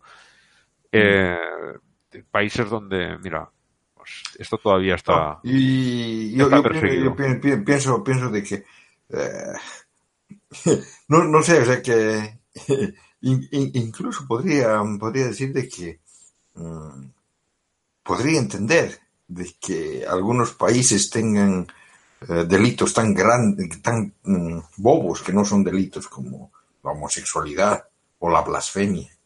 Eh, eh, se, puede, se puede entender por cuestión cultural y cuestión histórica de herencia, ¿no? Pero lo que no entiendo es de que todavía pueden haber mm, castigos de tipo corporal, o sea que azotes o eh, en los lugares hasta, hasta mucho más grave, pena de muerte. Eso es lo que realmente es una cuestión que, que, me, que me choca. Sí. Mm. Te hace estallar la cabeza, una cosa así. Sí, no, ya, ya suficiente, suficientemente malo de que tengan ah, la homosexualidad como delito. Eh. Pero los castigos. eh, En fin, bueno, como triunfo de la semana, para compensar, tenemos eh, a la India que ha despenalizado, porque hasta ahora era delito, la homosexualidad. Ahora falta que la sociedad se corrija, porque bueno, aquí en España hace muchos años que no es delito y de vez en cuando sigue saliendo por las noticias, de vez en cuando me refiero como una vez al mes, por lo menos, que a, a una pareja de, normalmente suelen ser hombres, les han dado una paliza por maricones. Así de, de claro, algún, alguno de los, de los que sigue habiendo tantos en España, eh, totalmente intransigentes. Pero bueno, en la India, por- ¿cómo? de los puros machos. Sí, los puros machos como eh, no recuerdo qué pastor dijo que si eso se permitía era una tentación demasiado grande. Y tú Ah, sí, dices, a ver, a mí me da igual que lo permitan, no me tientan, no me apetece. Si para ti es una tentación, igual deberías Mm, probarlo. Sí, sí, igual te gusta, ¿no? Es que te apetece. Mm. Porque es una tentación. Si a ti no te apetece, no Mm. es una tentación. O sea que, Ah, bueno, sí. en fin. Eh, incongruencias de, de otros. Bueno, pues a ver, en la India ya han dado el primer paso, que es ponerlo sobre el papel, y ahora falta ponerlo también en las mentes, que es más lento, pero De, de, de aquí a 100 años va. sí, porque en España eso ya lo he dicho ya, fíjate, no solo se quitó ya en los años 80 se quitó del Código Penal, sino que encima en 2005 ya, hace ya 13 años, se hizo una ley que creo que fue la tercera del mundo, o la cuarta, de las primerísimas, en la que se permitía que se casasen Mm. y formalizasen el- la pareja legalmente. Sí. Y todavía, 13 años después de esa legalización, es común eh, cualquier mes ver eh, ataques a homófobos a, a parejas. Habitualmente de hombres, mucho más que de mujeres. Sí, ¿no? Sí. en fin. El What the Fuck eh, me hizo gracia y, y también me hizo enfadar las dos cosas. Por un lado, bueno, eh, explico de qué va y, de- y luego por qué me, la gracia está clara. A, a mí, a, a mí- me, hizo, me, hizo, me hizo reír, pues, Sí. y me hizo, me hizo reaccionar con ese what the fuck. Bueno, un, un representante, un jefe del Partido Republicano de Texas, hace la sugerencia de que los hindúes deberían votar al Partido Republicano porque adoran a los elefantes y el símbolo del Partido Republicano es un elefante. Entonces, la risa está clara el porqué y ahora viene lo del cabreo. Y es porque... eh, es- Ganesha no es un elefante. Vale, no solo eso, es que además es muy racista. O sea, es, eh, es como lo de la apropiación cultural, pero casi del revés. Es coger la cultura, eh, darle dos patadas, mearle encima y después decir, y estas son mis razones. Mm. Porque No, es, es- yo- es- es falta de, de conocimiento re- realmente, ¿no? Porque eh, los hindús no adoran elefantes. no, no adoran elefantes, adoran, tienen a un dios que lo adora el que lo adora, porque Sí, sí. el, el panteón Uno- es tan uno- enorme. ¿Cómo, cómo? Un- uno de los dioses, ¿no? El, ah, eh, Ganesha, que, que es el dios de la abundancia. Sí, Es bastante popular, por cierto, y eh, es uno de los pocos dioses que tengo una estatua de él en mi casa. Ah. Pues este, según oí no hace mucho, era el hijo de otros dos dioses y el padre, enfadado por no sé qué, eh, le arrancó la cabeza al hijo y lo mató. Y la mujer, claro, no le sentó bien, se enfadó a la diosa. Y él, le- o no sé si le hizo crecer una cabeza de elefante o cogió la cabeza de un elefante. No, no, no, no. encima. o sea, Toma, el, Vishnu fue el que, el que le, ante los pedidos de, de su madre, dijo, ok, le, que, le, que le va a dar una cabeza y que le va a dar la cabeza del, del- de la primera, la, la primera cosa que pase, ¿no? Y, Ah. y pasó un elefante. Yo sé, lo, lo oí hace poco, que era eso, que lo había matado y luego que lo quería y en vez de resucitarlo con su propia cabeza le puso esa otra. Pero bueno, aún así, primero, lo que has dicho tú, no es un elefante. Y segundo, eh, no sé, le- lo veo todo muy raro y muy mal. Primero, es, es una demostración enorme de ignorancia. Pero el, el- No, yo, yo te digo, yo te digo, a mí me, me gusta este, este, esta, esta Ganesha, este Ganesha, porque es muy similar a un dios aymara que es bien popular en Bolivia, que es el Ekeko. Y es decir, la forma en que, en que lo adoran es exactamente la misma, ¿no? Es el, el dios de la abundancia, o sea que eh, posiblemente hay... Es, es- es la forma de, de adorarlo al dios de la abundancia, ¿no? Entonces, entonces me, me gusta por eso, porque me, me trae recuerdos del Alequeco. Y bueno, yo cuando mi hija viajó a la India, eh, le dije, ¿no? ¿Quieres que me te lo traiga? Sí, me lo tráeme una, una ganesha. Y yo pensé que me iba a traer una cosita, así, una, una estatuilla, una cosa así. Y me lo trajo una cosa grandota. y, y como la la facturó en el avión. Sí, sí. sí. Pero está, está bonito, o sea que... No, sí, sí. Y- y claro, y- y yo, claro. yo lo digo por el tamaño, porque luego lo has de meter en casa. Sí, sí, ¿no? El, el asunto es de que, de que mi, mi nieto, eh, su, su animal favorito es el elefante, que tiene un montón de elefantes, ¿no? Ajá. Y, y cometió el mismo error que el, que el tipo ese del Partido Republicano, ¿no? Le, le vio a la Ganesha, a Ganesha y dijo, ¡elefante! Hombre, Bueno, que, lo- que se confunda un niño, pues lo puedo aceptar. sí, sí, ¿no? Pero este otro, eh, no sé, eh, lo he visto todo. No, es que no, es que no, no conoce, no conoce la cultura y no, no se ha, No se preocupa lo más no se ha mínimo. preocupado en investigar siquiera. Posiblemente haya visto una de esas fotos, porque hay fotos de cuando le sacan a, a Ganesha en, en procesión, son mm, multitud de hindús, ¿no? Que están en una procesión, ¿no? Como, como en España le hacen Sí, la- En Semana Santa. Semana Santa, sí. claro que, que, que pa- para el Ganesha la cosa creo que es un poquito más, eh, más alegre. Ajá. Bueno, aquí hay gente que va alegre. No sé si recordarás aquel vídeo que puse hace unos años de uno que no se tenía en pies, tenía que apoyar en el cirio. llevaba, llevaba una merluza encima el hombre. Y eso es bastante típico, ¿eh? Eh, que llega la Semana Santa y los nazarenos, algunos, eh, a pesar de llevar la capucha, van iluminados por sí mismos. no les hace falta el cirio. Bueno, lo de eh, la, la canción de la, del programa pasado, que era Llueve en Semana Santa, eh, en parte hace referencia a que es bastante típico que en Sevilla, que es un sitio donde suele hacer mucho calor, cuando llega la Semana Santa, eh, llueve, y además llueve mucho. Y las procesiones muchas veces no pueden salir de tantísimo que llueve. Y eh, te ves a los, a los cofrades con su traje, la, el- el- la capucha está del cucurucho que se lo han quitado, el, el cono este parece el Klan, se lo han quitado, y están llorando como desconsolados porque no pueden sacar a, a su Cristo, a su Virgen, a su Santo, a quien sea, que saquen de, de procesión en Semana Santa, no pueden por el agua. Y en parte hace referencia a, a, eso, pues lo, lo que decía la otra canción, otra vez yo en Semana Santa, que es bastante, bastante típico. Lo de la lluvia, además en Sevilla, que es uno de los sitios donde más pasión tienen por la Semana Santa. Mira, mm, en, eh, lo, que, lo que tenemos de, de equivalente casi, ¿no? Sería el carnaval en Oruro, ¿no?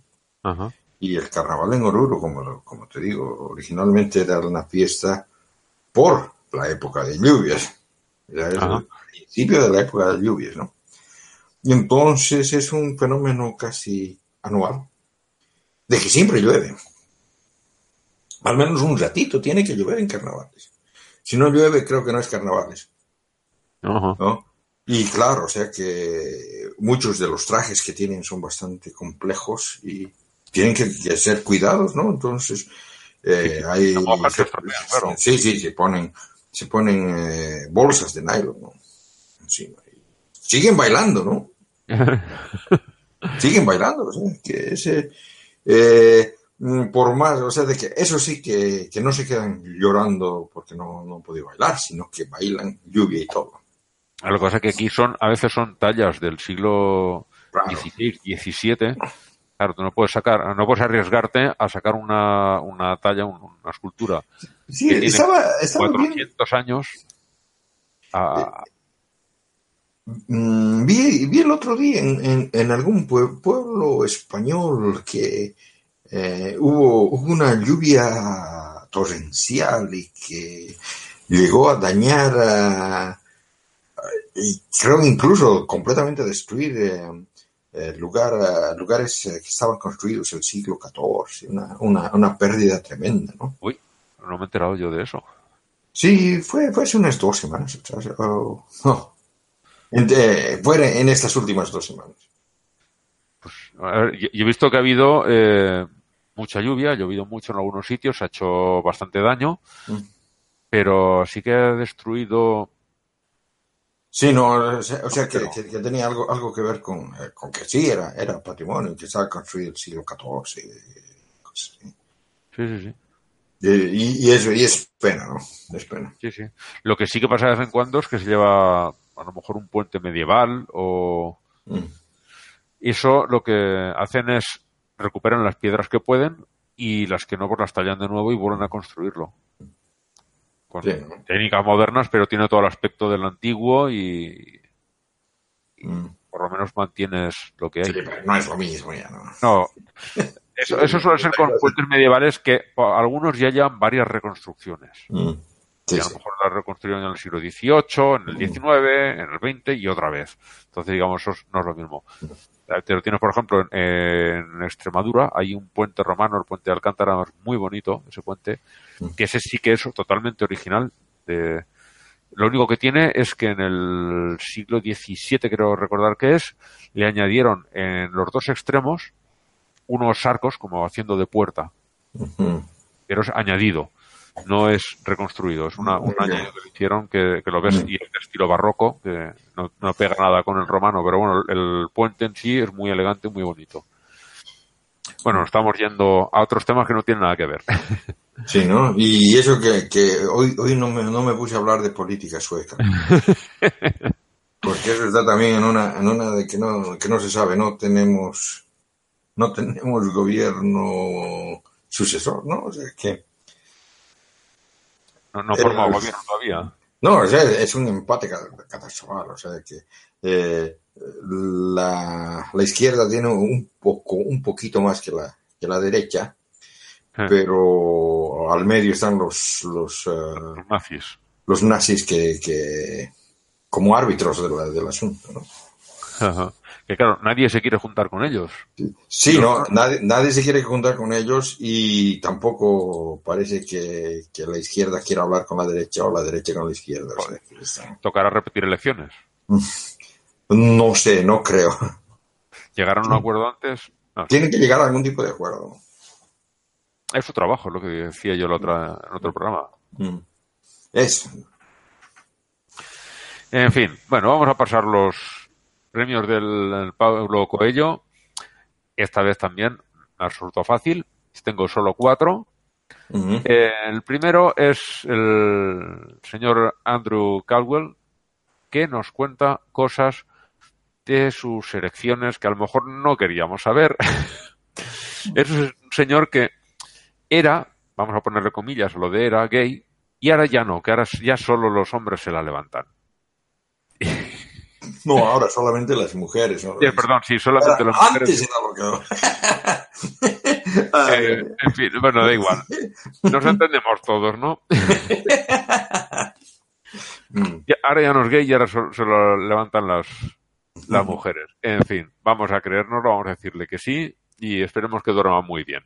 Ujú. Luego eh, está Santiago Carrera, el prior de la abadía que custodia la tumba de Franco allí en el, Valle de Cuelgamuros, que fue el que se estuvo poniendo frontalmente que se sacara allí a Franco, que ha sido candidato por un partido de extrema derecha a- al Congreso de los Diputados de aquí de España. Y este hombre, después de que desde arriba le han dicho que cállate la boquita y si van a sacar al muerto, dejas que lo saquen, he dicho, vale, sí, no me voy a oponer, pero aún así no se calla. Ahora dice que la exhumación de Franco es obra del diablo. Bien. No, a mí el diablo me cae muy bien, o sea. la verdad que me cae muy bien, o sea, que, que el, que el diablo tiene, tiene muchos, mm, digamos, tiene, tiene valores eh, éticos mucho más cercanos a los míos que Dios, ¿no? Sí, sí, sí. Es como decía que eh, te, tenían allí a, eh, como ignorantes, eh, el- llega alguien, te da el conocimiento, eh, te castigan a sufrir de todo te- y encima el, el malo es el que te ha ayudado a salir de la ignorancia. No sé cómo la frase entera, pero venía a decir algo así. Sí, sí. Bueno, en el número 3 tenemos a eh, Linda Harvey, que aparece de nuevo por aquí, que no es la primera vez, una señora eh, activista anti-gay, que dice que la gente heterosexual jamás, debe ser que le ha preguntado a todo el mundo, tiene sexo ni oral ni anal, que eso es algo solo cosa de, de homosexuales. Eh, lo dicho, le habré preguntado a todo el mundo. y en el puesto número 4 tenemos a, a cuatro, digo, perdón, a tres pastores evangélicos, Dan Pearson, Justin Zucker y Nathan March, que querían prohibir una exposición sobre libros prohibidos, porque decían que, claro, que resultaban ofensivos, claro, por eso los, los prohibido. prohibieron y por eso está allí ahora esa exposición de libros que en su día se prohibieron para que se vea porque, que fácilmente se ofendía a la gente y ellos han ido allí a dar ejemplos. Sí, nos ofendemos mucho. Prohíbe esos- esa exposición sobre libros prohibidos. en fin. Eh, tenemos estos cuatro. ¿Tú tienes ya tu voto? Bueno, eh, ay, es- estoy entre dos. Uy, digo entre tres. Mm, Si quieres voto yo primero y así. Bueno, bueno. Yo voy a ir por el primero de ellos, el, el que ya no es gay, y ya solo se le levantan las mujeres y tiene que anunciarlo al mundo entero para reafirmarse, supongo. Voy a votar por él, que me ha hecho mucha gracia el señor Andrew Caldwell. Mm, Sí, no, es el, eh, estaba, estaba entre, entre uno de los, eh, de los que había pensado. Y el, el- el- segundo era el, el cosa, ¿no? El Santiago Casera. Por la presencia del diablo. Eh, sí, pero también me voy por, por el el señor eh, Car- Carwell, sí, ¿no? Porque realmente, realmente es muy, muy gil creer de que la gente le va a creer el asunto de sus elecciones. Eh, Y yo lo que me pregunto es si él mismo se lo está creyendo. No, él, él sabe que no. Él sabe que no. o sea, Él que- sabe que no, pero eh, estará convencido de, no sé, es porque la, la gente es capaz de, de hacer ese, ese tipo de doble juego mental y, y- y autoconvencerse de, de las cosas que sabe que son falsas. Por eso, e- este me hizo especial Sí, es, es- realmente fascinante cómo, cómo funciona la, la mentalidad humana. Sí, sí, sí. Y, y yo, yo- yo te digo eso porque justo, justo estábamos hablando sobre... eh, em, hay, hay muchas veces de que, de que la gente me sorprende por su estupidez. Demasiadas veces, ¿no? Y, eh, estuve comentando eso y fue mi hija que me dijo, no, papá, me dijo, lo que pasa es de que sí, de verdad que hay estúpidos. O sea, que no es, no es que, que digamos, quieran serlo así por, por joder, o sea, que, o por, por intereses, sino que realmente gente que se que, que cree todas esas estupideces, que realmente piensa así. Sí, sí, sí. Y, y es que, digamos, eh, eh, el, el IQ, o sea, la, el- la cuota de inteligencia, mm, el valor 100 es eh, la norma, lo Sí, la media. la media, ¿no? Pero tanto como, como hay personas que, que tienen más de 100, hay otro lado personas que, que- que tienen menos de 100 Para y hay una curva así, y es una curva así, me, me, me explicó un poco de estadística, a mí que soy matemático. Y, y me dice que sí, hay, que hay, hay gente sí, que está metida dentro de, de ese, de ese curso. Y Pero Las- la- el- el- si es una campana de Gauss, en el centro, que es la parte más alta, es donde está la mayor parte de la gente. Pero Sí. en los extremos también hay gente, tanto en el alto como en el bajo. sí, sí, sí.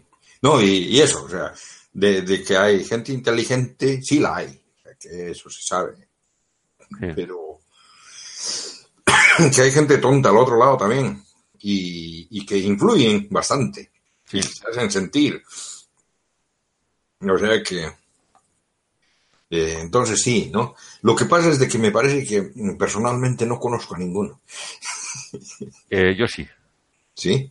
Yo no, yo no. Y, y eso, e- ese es el, el- Yo he conocido a varios que dices, hijo mío, eh, como decía en una película, ¿dónde estabas el día que repartieron los cerebros?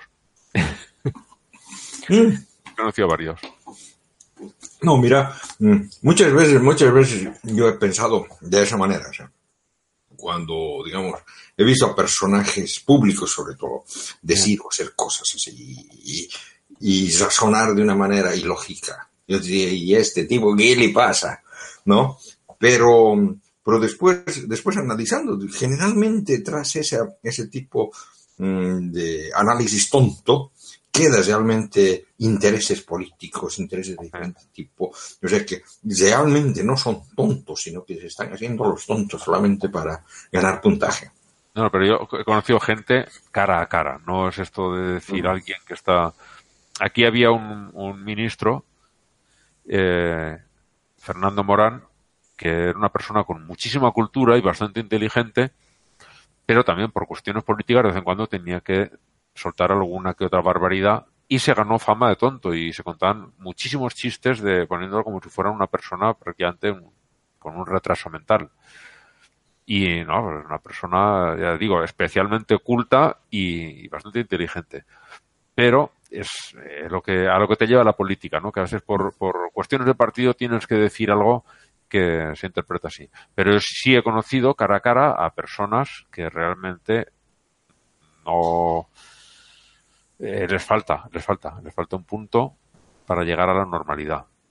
Sin, sin ser, digamos, casos patológicos, pero gente que dices, o sea, un poquito más abajo y lo tuyo ya es para que te lo vean. En fin. Bueno, eh, vamos a pasar Bueno, ya yo, yo, yo posiblemente también conozco esos casos, pero lo que pasa es de que yo siempre asumo de que cuando hablo con una persona, esa persona tiene, que es capaz de entender. no y, y no has visto gente que ha dicho, pues no, la verdad es que no era capaz de entender. Eh, sí. O por lo menos te has quedado con, con una duda muy fuerte de si es No, capaz no, sí, no no, o sea, o sea, en, cuestión de, de educación, o sea, yo enseñaba eh, informática, pero dentro de informática bastante matemáticas. Vale, ahí Y- estás y- un y- ahí, y ahí, y ahí, ahí sí he encontrado personas que eran bastante difíciles de hacerles ver abstracciones y sobre todo que estaban bloqueadas mentalmente, que ellos decían, no, esto es mate y yo no puedo. Y, y si es que si es que les decía, no, no, esto no es mate y es una cosa más divertida, entonces les, les, les cambiabas de onda, sí te entendían de repente cuando lo, les explicando la misma cosa de, de otra manera. Ah, O sea, de que hay ese bloqueo mental y todo, todo ese tipo de cosas que tienen otros, otros, otros motivos, pero no, no, no es precisamente algo mal en, el- en, en la capacidad de entender de la gente. ya. Yo, sí, yo, yo te digo que sí que lo sé. Mira, el otro día este compañero Carlos en el trabajo estuvo con un cliente más de una hora intentando que cogiera un cable Ethernet y lo conectase desde el terminador óptico hasta el router. Más de Mm. una hora. No lo consiguió. Se lo explicó por lo menos de 15 maneras diferentes. No pudo. Porque el otro no lo entendía y volvía a enganchar al mismo extremo del cable. No, ese no lo toque, ese ya lo tiene bien. Vamos al otro extremo del cable. Lo primero que hacía era soltarlo. Pero este otro cable, no toque ese que nos quedaremos sin teléfono. Plan, lo quitaba, la llamada caída. Y, y él, tengo que conseguirlo, porque era una cuestión ya de, de amor propio Mm. y lo llamaba al teléfono móvil porque teníamos también su número. Intentaba eh, ayudarlo otra vez a configurarlo, recuperaba la llamada normal, lo levantaba, se ponía a hablar con él. Bueno, al final desistió. Estuvo más de una hora, ¿eh?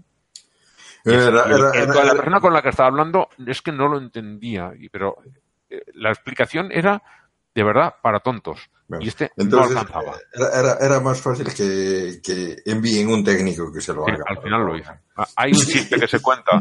Dice, buenas, le llamo del- de su línea de banda ancha. ¿Qué luces tiene encendidas? La, de- la del baño y la del salón. Dice, no se preocupe que le envía un técnico. Ese chiste se cuenta, pues es cierto, eso pasa. Puedo dar fe.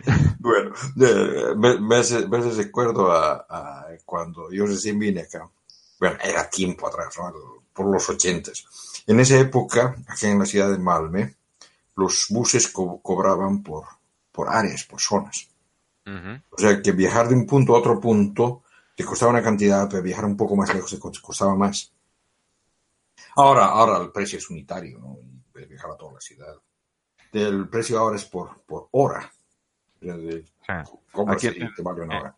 En Valencia tú subías y daba igual que fuera para ir de una parada a la siguiente que para cruzarte toda la ciudad. Sí. Tú te subías en el autobús y podías hacer todo el trayecto que quisieras. Bueno, Pero el- no podías cambiarte de autobús. bueno, pero ese entonces, ese entonces era por zonas, ¿no? Y, y habían mapas así, ¿no? La zona A, la zona B, y qué sé yo. Eso lo tenemos aquí para el metro. Bueno, el, el asunto es de que cuando, cuando mm, eh, agarramos, tomamos el bus de, de- que venía de la estación y íbamos a ir a, a- a nuestra vivienda con mi esposa. Y me subo al bus y, y, eh, voy y le voy a pagar al, al, al chofer. Y el chofer me mira y me pregunta en sueco, ¿no?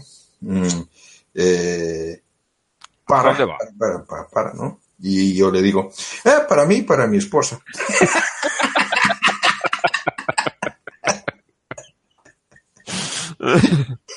Sí, no, pero son cosas. Bueno, eh, por otro lado tengo el pretexto de que no, no entendía tampoco el idioma, que he vivido cuatro meses aquí en Suecia, pero de todas maneras. Esa también es muy buena, ¿eh? Eh, bueno, vamos a pasar a comentar las noticias así más en general. Eh, dentro del apartado de católicos he puesto varias. Uy. Bueno, por un lado, una ristra de eh,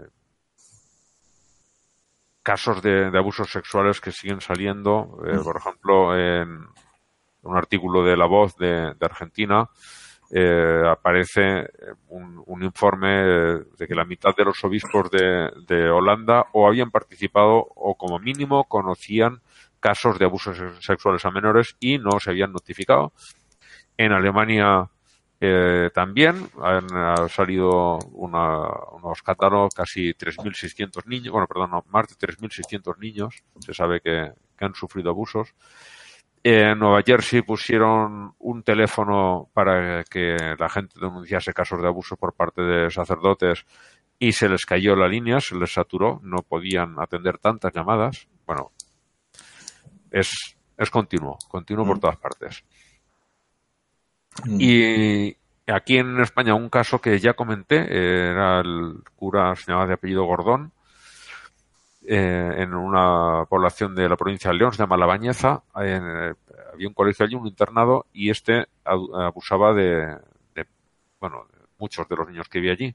Concretamente, el que lo contaba era uno que se decidió hablar cuando su hermano, que estaba también en ese colegio, y también el cura había abusado de él, se suicidó. Entonces dijo que hasta aquí hemos llegado y se puso a denunciarlo en todas las partes.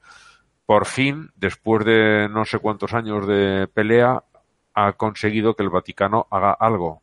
Mm. Y es que a ese cura lo ha expulsado 10 años del sacerdocio y lo va a tener encerrado en un, en un convento sin contacto con nadie de afuera.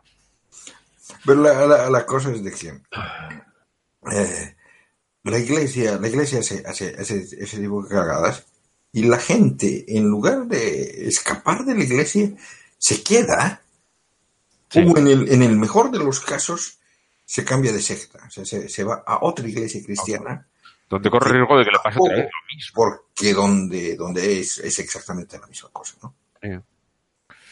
Bueno, en Argentina han decidido poner manos a la obra y se apuntaron, bueno, esperaban que fuera todavía más, pero han conseguido una apostasía masiva de casi 4.000 argentinos que no es por los abusos, bueno, imagino que también habrá tenido su peso, sino por la oposición frontal que tuvieron en la cuestión del aborto. del aborto, sí.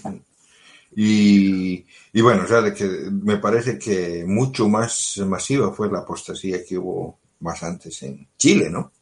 Sí, también, También, hubo una, también- también era por, por la cuestión esta de, de los abusos. de los abusos. Mm. Aquí ha sido por eso, por la, la, la, misogi- la misoginia, la, la oposición frontal al aborto, que ha hecho que muchos, como comentamos ya en el programa pasado, Mm. muchos eh, de los senadores votasen en contra y, eh, y, los, y los abusos. La mezcla de todo. Y No. ah, Lo peor, lo peor del caso es, es de que realmente los, mm, los líderes de la, de la iglesia, o sea, los obispos, los cardenales y todo eso, saben, saben, y no solamente, no solamente que lo que ocultan, sino que tratan de, eh, de hacer desaparecer el problema, o sea, de que el problema pase desapercibido. barrerlo debajo de la alfombra. Sí, sí, eso, eso es lo que pasa. Y, y ahí están metidos todititos, o sea, de que ahí llega hasta el Papa. Algunos de ellos, cuando han sido más jóvenes, a lo mejor ya de más mayores, ya no tienen esos impulsos, porque ya han perdido los apetitos, pero muchos de ellos han participado también. Sí. Entonces, no, le, no conviene que salga la mierda porque les va a salpicar a ellos. Y ya en otro orden de cosas, pero también todavía con los, teniendo que ver con los católicos, aquí en España, eh, el Ministerio del Interior está estudiando quitarle la declaración de utilidad pública a la organización Hazte Oír, que con la excusa del catolicismo realmente es una, una organización de extrema derecha, el, se hicieron famosos, todo el mundo recordará, por aquella campaña de los niños tienen pene, las niñas tienen vulva. Que el autobús aquel naranja Sí, sí, sí. circular que llevaron incluso a Estados Unidos y a más países. Y aquí eh, el Partido Popular, dejando claro de que de qué pie cojea, los, los tenía con la declaración de, util- de organización de utilidad pública y ahora el nuevo gobierno está pensando si se la quita o no en lugar de directamente ir y fundírselos, que es lo que tendría que haber hecho. Porque el hecho de ser de utilidad pública tiene una serie de, de ventajas fiscales que no tienen otras, otras organizaciones que sí que son útiles. Mm. Y ya fuera de los, de los católicos, eh, tenemos eh, la sorpresa que se han llevado en, en el Reino Unido, porque solamente el 2%, que se dice pronto, ¿eh? el 2% de los jóvenes británicos pertenecen a la iglesia anglicana. De esos jóvenes, el 70% son ateos. 70%. Ahí, claro, allí hay mucho hindú y mucho musulmán en, en el Reino Unido. Y esos son lo- los que más siguen la, la religión de sus mayores. Pero los, los anglicanos, bueno, los católicos también imagino que estarán abandonando, pero como tiene un peso menor, no, no es, no es tan llamativo como el de los anglicanos. Solamente el 2% de los jóvenes. Es, yo me he quedado sorprendido. Y, Como, como decíamos al principio, siempre hay una, una parte así de, de taraos. ajá. Un 2% no está mal. No está mal. la cola de la, de la campana, ¿no? Sí. La campana normal. Bueno, eh, los mormones que llevan un rollo muy parecido a los católicos y los testigos de Jehová, de esconder todo lo de los abusos que tienen para aburrir, tienen de miles y miles de casos, han expulsado a uno de sus obispos porque quiso proteger a los niños de una costumbre, por llamarlo de alguna manera, una, una técnica que estaban tomando en, en la iglesia mormona, de interrogar a los niños acerca de sus costumbres sexuales, normalmente pues si se masturban y demás, pero niños de 7, 8, 10 años, y los interrogan siempre sin que estén los padres presentes, con lo cual es una situación que se ponga a hablar con un señor mayor que no es nada de su familia de sexo a solas, a mí me da muy, muy mala espina. No, no me parece nada que tranquilizador. Los padres tampoco estaban muy contentos.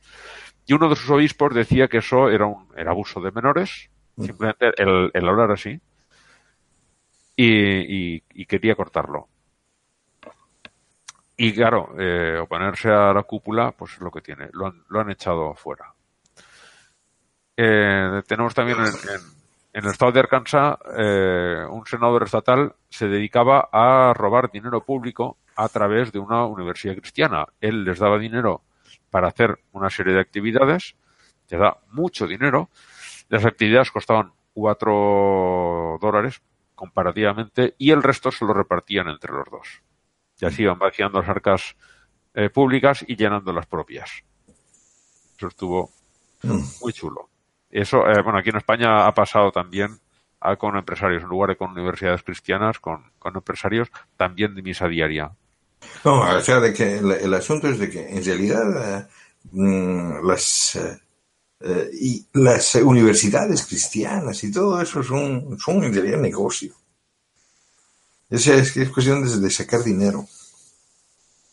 Y los, eh, los pastores y todo eso son negociantes, o sea, que están metidos en, en, la, en el negocio de la, de la religión, o sea, Ajá. El- venden la- la salvación. Esta universidad, la Liberty University, que no recuerdo ahora, creo que es Falwell, quien lo lleva, Jerry Falwell, el- aquel que, bueno, el hijo, porque este ya murió, aquel que acusaba a los, a los Teletubbies de, de promoción de la homosexualidad. Hace, pues ahora ya 15 años por lo menos de eso. Este estaba no hace mucho en, en varias noticias del ateo amistoso, hace un, cosa de un mes o así, porque el periódico que hacen los jóvenes de, de esa universidad que van a estudiar periodismo empezó a presentar algunos artículos ligeramente críticos con la dirección de la universidad y con ciertas actitudes de la, de la ultraderecha cristiana. Eh, estuvieron a punto de cerrarse el periódico y se lo dijeron así de claro, vosotros estáis aquí para hacer que tengamos buena imagen, no para hacer periodismo. Y se lo dijeron así. Mm. Eh. Sí, sí. Es No, y, eso- y así es como funciona en todos los aspectos una, una de estas universidades católicas americanas. Claro, cristianas. Sí, eso, perdón. De cristianas, o sea, de, de cualquier secta. O sea, que todas las sectas son la misma mierda, en realidad. Sí, allí son casi todas eh, baptistas, casi todas estas universidades, pero bueno, también tienen alguna que otra católica. En fin. eh, sí, otra cosita que tenemos por aquí. Bueno, el, el nuevo candidato a, al, a la Corte Suprema americana, el Brett Kavanaugh, Sí. eh, está metido en un lío. Bueno, si fuera demócrata estaría metido en un lío muy gordo. Porque el- ha salido una mujer diciendo que sí, hace muchos años, pero intentó violarla. Por esto no lo llegó a consumar, pero lo intentó. Y Eh, Pero en, en la América de Donald Trump todo, pues, todo es posible. Sí, est- estas cosas se perdonan si no es que se premian. Mm. Y eh, bueno, ha salido, le van a hacer una especie de interrogatorio, un, un comité que se ha nombrado, 11 hombres ni una sola mujer, todos republicanos, nadie que pudiera ser mínimamente progresista. Entre ellos está Ted Cruz, para que nos hagamos una idea de- del nivel. Y eso, se supone que van a ir allí a intentar destrozar cualquier cosa que diga para, para exculpar a, a este cabano, que es alguien de extrema, extremísima derecha, eh, que ya lo ha dicho que su primera intención es tumbar todo lo que tenga que ver con el famoso coso- caso de eh, Roe contra Wade, el, el, el que empezó a, a permitir, el que consiguió que se permitiese el, el aborto en- en Estados Unidos. Él lo quiere tumbar todas y cada una y hay un montón de gente que ya está preparando casos para cuando él llegue a la corte. Un montón de gente ha salido atacando a esta mujer. Eh, como dice el- la cuenta esta, no sé si alguien lo sigue, de, del Good God Above, el, el dios de, de Facebook. Eh, esta gente que sabe perfectamente lo que pasó hace 2000 años dice que es imposible saber lo que pasó en 1983, cuando el, este cabrón intentó violar a, a esta mujer. En fin, eh, no sé yo si tendrá éxito en, im- en impedir que este tipo llegue a- al cargo. Y le deseo mucha suerte, pero lo veo mal. Lo veo mal porque lo, di- lo que has dicho tú. Mm. Esto de, de ir violando mujeres en la América de Trump no es precisamente un, un problema, un descrédito. No. Eh, como muestra tenemos también una pastora evangélica que se apuntó al, al Me Too porque sufrió abusos y es muy crítica con Trump, sobre todo por la parte del, sexismo que, exhibe, por aquello de grab them by pussy. Eh, y tal como empezó a hablar en contra de Trump, empezaron a lloverle los ataques de todos sus colegas republicanos como ella y cristianos como ella. Porque no puede ser. O sea, al señor Trump no se le puede criticar de ninguna de las maneras. La mujer está sido, la verdad, muy valiente. Lees lo que escribe y dices, oye, serás eh, lo que seas políticamente y religiosamente, pero eh, le has echado mucho valor y, y tiene razón en las cosas que reivindica. Es- ese artículo lo recomiendo leer porque está muy bien, muy bien. Sí, ¿no? Eh, me, me recuerdo a una, una, eh, una atea, que aparte de ser atea era republicana, una generación un poco rara, que, que hablaba sobre la cuestión del matrimonio gay y decía, mm, eh, no sé, no sé por qué los... em, ¿Por qué vamos a estar en, en contra del matrimonio gay? Mm, diciendo de que el matrimonio gay va a arruinar la familia. Si sin el matrimonio gay los americanos ya la hemos jodido del todo. Pues sí. Se están diciendo, "Va- van a arruinar la familia un señor que se ha divorciado cuatro veces. O sea, de que, y de verdad, o sea, la, la- la familia americana no es, no es precisamente el ejemplo a seguir. No. A mí una cosa que me llama mucho la atención, no sé, creo que ya lo he comentado aquí alguna vez, en las películas, y yo imagino que eso es porque pasa en el mundo real, cuando alguien se queda totalmente descolocado al preguntarle cuál era el apellido de soltera de su madre. Y no lo saben. Eso lo que me está diciendo es que no tienen ningún contacto con la familia de la madre. No conocen a sus abuelos, no conocen a sus primos, no conocen a nadie. Porque si no sabría su apellido. Y del padre no lo sé, del padre el apellido lo saben porque claro, lo llevan ellos mismos. Mm. Pero el, es- esa desconexión que se ve en, en estas películas con las familias me resulta muy llamativa, mucho. Sí, ¿no? Entonces, eso, la, la familia, por lo menos eh, en lo que lo que entendemos en otros países como familia, ellos la tienen destruida, es verdad. No, no aparte que se preocupen por el matrimonio homosexual. Sí, sí. Mm. En fin, No, y además, además este, este, este asunto, mm, eh, la, la familia, o sea, las, las relaciones de familia, eh, relaciones, digamos, con, con, con los padres, los primos, o sea, la familia grande que dicen, ¿no? sí, Es, es una cosa que tal vez es eh, cuestión cultural que, digamos, en, en los Estados Unidos, tal vez su cultura eh, hace que, que no, que no se mantenga unido, ¿no?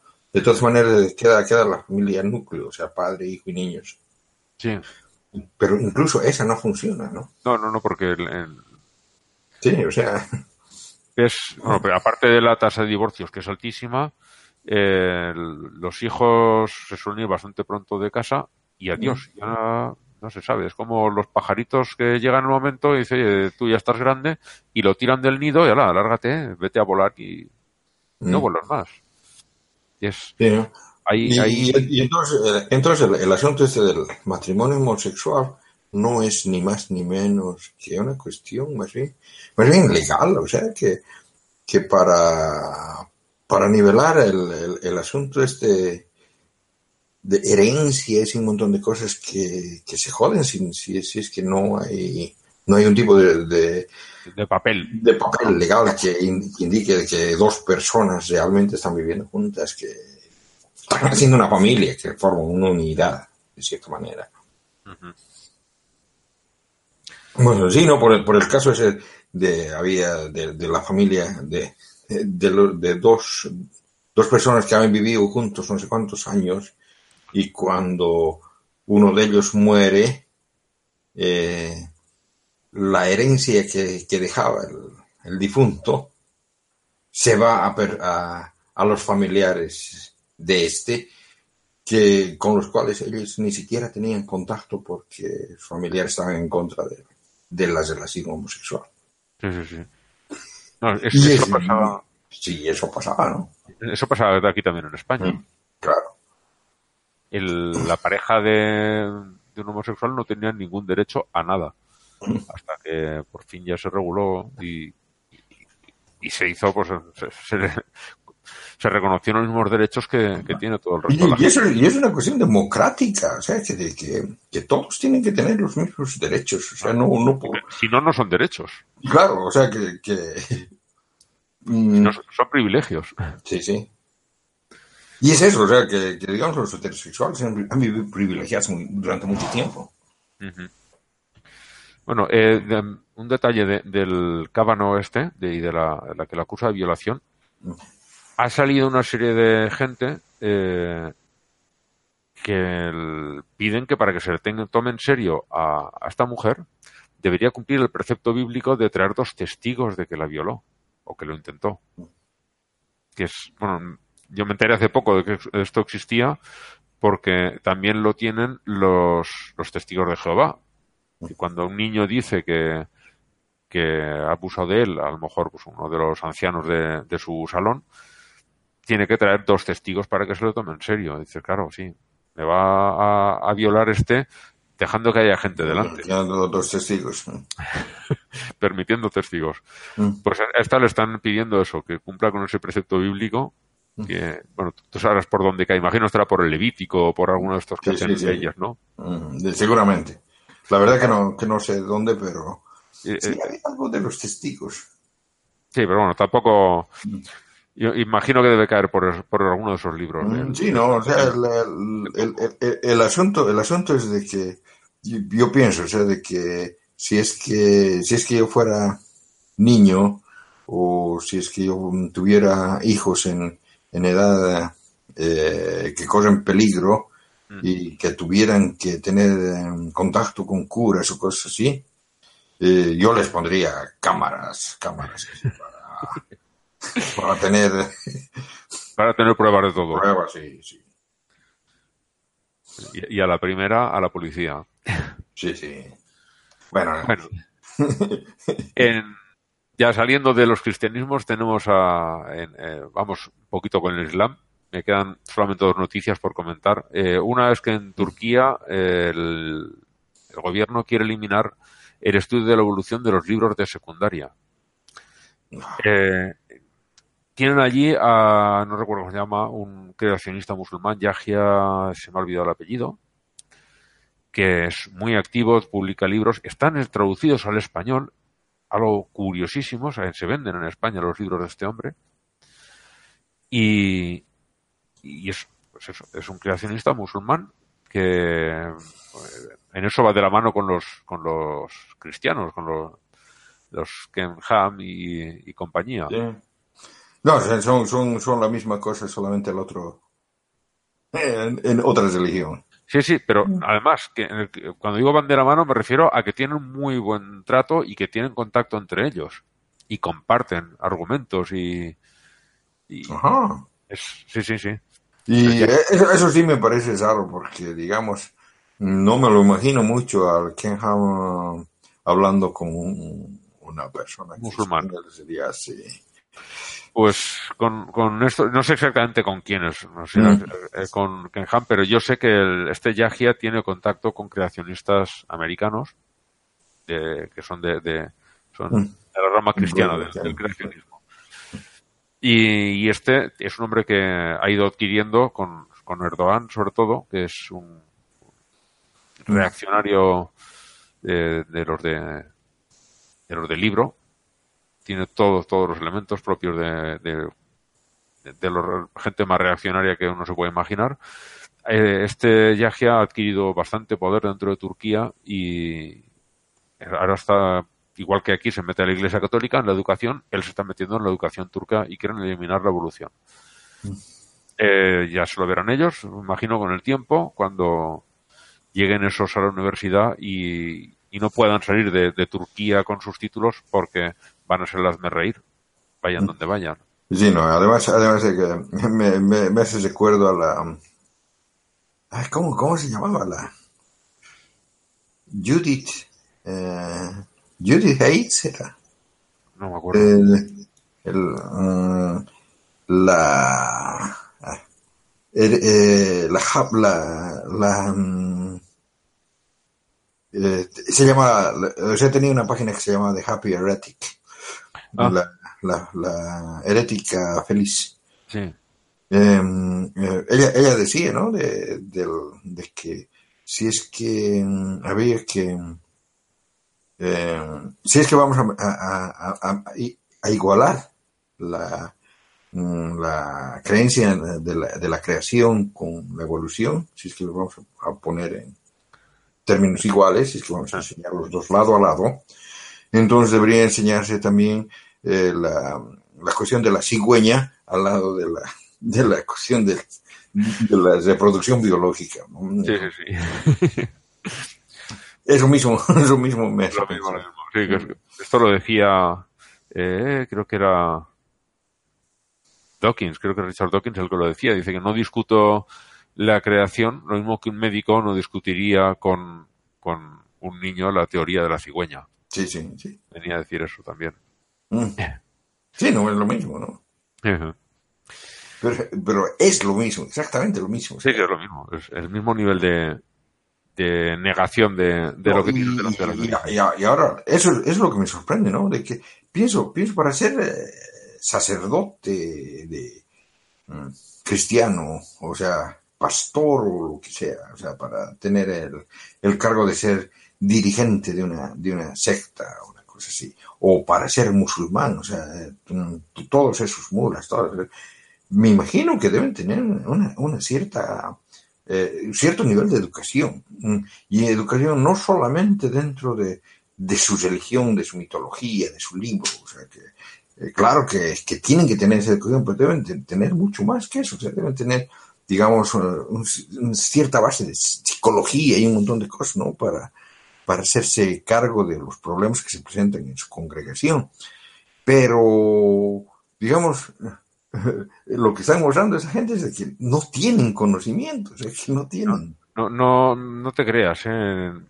Aquí en, el catolicismo sí que es, se les exige un cierto nivel de estudios. Sobre todo, por ejemplo, los jesuitas, una gente que, que sí que pone mucho peso en el conocimiento, aún así eh, lo suspenden, lo dejan ahí apartadito cuando llegas a, a, los a los dogmas de la religión, eso no se, en esa parte no se piensa, eso se acepta como viene, pero sí que eh, estudian y hay científicos, hay biólogos, hay sí, sí, sí, astrónomos, dentro de los jesuitas hay gente con una formación. Eh, incluso, incluso la teoría del, del Big Bang vino de, de un jesuita. Bueno, el, el, nombre, el nombre vino por un chiste de un de jesuita que se, que se quería reír de, de la teoría.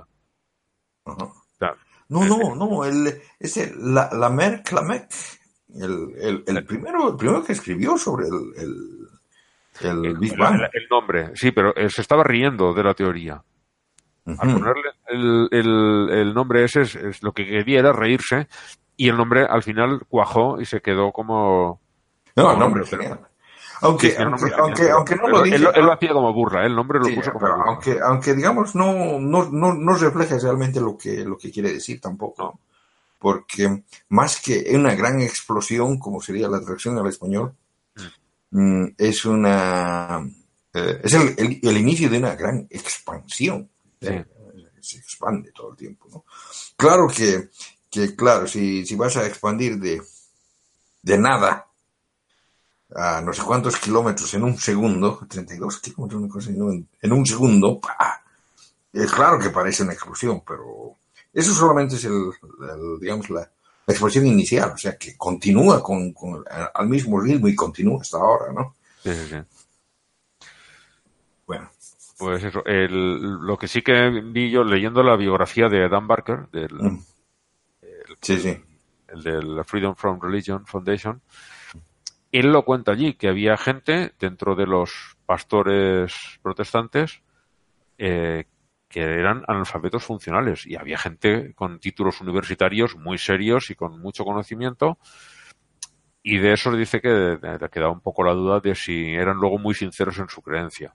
Pero bueno, de, que había gente allí que no, que realmente, como decimos aquí, no sabía hacer la O con un canuto. Uh -huh. Eh, bueno, sí, sí. O sea, de que. Mm, sí, no, no, no dudo. No, de los protestantes no dudo. De los protestantes no, pero, dudo. Pero de los musulmanes lo mismo. Y, y, bueno, y dentro de los católicos también. Hay gente que ha ido allí, ha aprendido la doctrina y ya. Y no sabe de nada más. Uh, no, estoy, no estoy seguro. O sea que me parece que para ser curas católico tienes que, que, hacer el seminario, que no son sí, sí, no, sé, pero no, no, sé cuántos años, una cosa así. ¿no? Son, son, años allí, les dan estudios, pero los aprovecha el que los aprovecha. Hay gente que tampoco tiene tanta capacidad. Y ten en cuenta que hay unos cuantos de ellos que van allí, aguantan lo que haga falta de los estudios y hacen lo que sea para luego quedarse a solas con niños y hacer sus cositas. los, hay que entrar allí con esa no vamos a decir la mayoría, porque no creo que sean la mayoría, pero sí que eh, hay un grupo nada, pues decir nada despreciable, pero no es una buena palabra. Bien, sí, no, no, no, o, sea, o, sea, de que digamos, digamos es la, la, la cantidad, la cantidad de, de curas eh, pedófilos es mayor a la cantidad de los que no son curas y son pedófilos. Sí. Sí. sí. Eh, proporciones, sí. Sí, no, eh, eh, es, es eh, casi, casi lógico. O sea, la mayor parte de los pedófilos, si no, si no se van a meter de curas, mm. se van a meter de profesores de niños, profesores de kinder y qué sé yo. O sea, buscan algún tipo de ocupación que los que les facilite ese a niños. ¿no? el la cercanía a los niños. Sí. Es así, o sea, es, es bien penoso, pero es así. Ahora, eso no quiere decir que los profesores de, de niños sean todos unos pedófilos. Es, No, no, no. es Lo que muy lejos de lo que digo, sino que hay, hay- lo- el que es pedófilo eh, intentará meterse en esas, eh, en eso, en eso. en esas profesiones. Lo conseguirá o no, pero lo intentará porque es una manera de, de estar cerca. Mm. Bueno, y me queda solo una noticia por comentar. No sé si tú traes algo más. El, programa pasado estamos muy contentos porque la ministra de Sanidad española había eh, promovido un, una, un documento hacia la Unión Europea para que quitasen la, la homeopatía de todos los tratamientos en la Unión, porque es lo que es, es un timo, pero por una epidemia que tenemos en España desde hace muchos años que se puede llamar titulitis, que es que eh, parece ser que si no tienes un montón de títulos para colgar en, la pared de tu despacho, eh, no vales para nada. Eh, esta mujer se puso a hacer un máster en una universidad que últimamente ha adquirido una fama bastante triste y al final ha tenido que dimitir porque el, máster era claramente fraudulento. eh, ni iban a clase, ni hacían exámenes, ni hacían prácticamente nada. Iban allí y por ser tú quien eres, por tu cara bonita, te damos el, el título del máster. Y se ha visto obligada a dimitir, cosa que me parece correcto que lo haga. Eh, la pena es que alguien que estaba yendo en la buena dirección se haya metido en, en estas mierdas y, y, y lo hayamos perdido. Pero bueno, es lo que tiene. La coherencia es la coherencia y, y no podía seguir en el cargo. Claro, no, o sea, que, que le entiendo por qué ha dimitido también. La que viene detrás eh, no será tan activista como esta, pero sí que va en la misma línea, o sea que espero que continúe lo que ha empezado ella. Sí, no. Esa cuestión, esa cuestión de los de, los- de las titulitis también es una, una, una joda joda, ¿no? Sí. Eh, tú, tú sabes que en Bolivia tenemos a, a mi vicepresidente, ¿no? Eh, El lic- licenciado Álvaro García Linera, ah, sí. el licenciado en matemáticas, Ajá. Mm, según, según su carnet de identidad, ¿no? Sí. Licenciado en matemáticas. Y eh, eh, cursó sus estudios en la Universidad de México. Ajá. Y resulta de que fueron a preguntar. Y allí no lo conocen. Sí, sí, lo conocen, pero es que no, nunca terminó la carrera. Ah. no, esto, esto No se licenció, no es licenciado. no es licenciado. Aquí eh, hemos tenido también mucho de esto, de gente cuando ha empezado a salir todo el lío de esta universidad, la Universidad Rey Juan Carlos, de repente muchos políticos que tenían un currículum larguísimo ha empezado a encoger y a encoger y a perder líneas y a perder más líneas y uy, y aquel máster que tenía y la segunda carrera y la, la gente empezaba a quitar todo lo que estaba emitiendo en su currículum o, o por lo menos buena parte de ello lo que era más fácil de comprobar lo han empezado a quitar porque no los pillasen pero vamos la gente tiene fotografías capturas de pantalla porque ahora los Claro. Que tenemos son muy traidoras Sí, sí, sí, sí. y te juegan estas malas pasadas Sí, no, o sea, de que yo me imagino que en, que en la antigüedad debía ser peor. sí porque no podías Sí. comprobar tanto Sí, no, o sea, de que en, en, en Bolivia hay una danza que bailan entre otros en, en el carnaval de Oruro, pero es una danza que viene de La Paz originalmente, que se llama el baile de los doctorcitos. Ajá. No, y ahí se, se oído, eso lo he oído nombrar se, se visten con, con, con esos gorros de doctor, Ajá. con su bastón y con su, con su traje, ¿no? Con los trajes de doctores, ¿no? Y salen a bailar, ¿no? Y, y eso era porque había, había la- sobre todo en la clase alta, ¿no? Había gente que salía al exterior y volvía diciendo que tenía doctorados y eran los grandes doctores, los doctos, ¿no? Y, y gran parte de ellos nada que ver, ¿no? Que va, Pero tanto doctorado, un poco, Sí, sí, sí. poco Sí. de conocimiento me demuestras. Mm. Bueno, pues oye, al final hemos llegado ya al final del todo y Blanca no ha conseguido entrar. Sí, Le vamos a poner Mm. falta. sí, sí, le ponemos falta.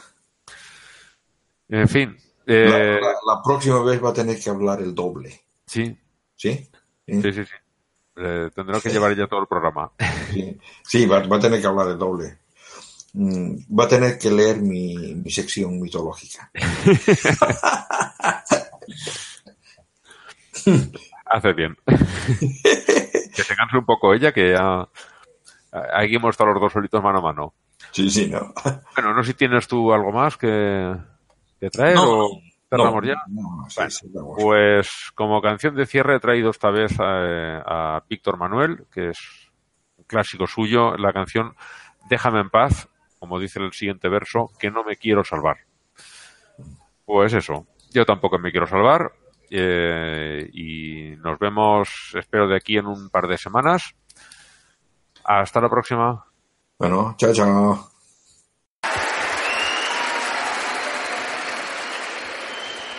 Cada noche, cada noche saca la lija y raspa en toda la caspa que tenemos en el ambiente.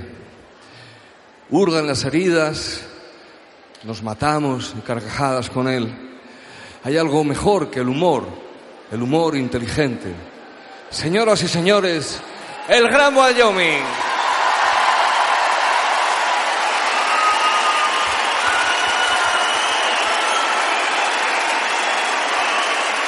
Gracias. Muchas gracias. Gracias, gracias. Desde la humildad es para mí un placer venir a dar categoría a este evento. Muchas gracias.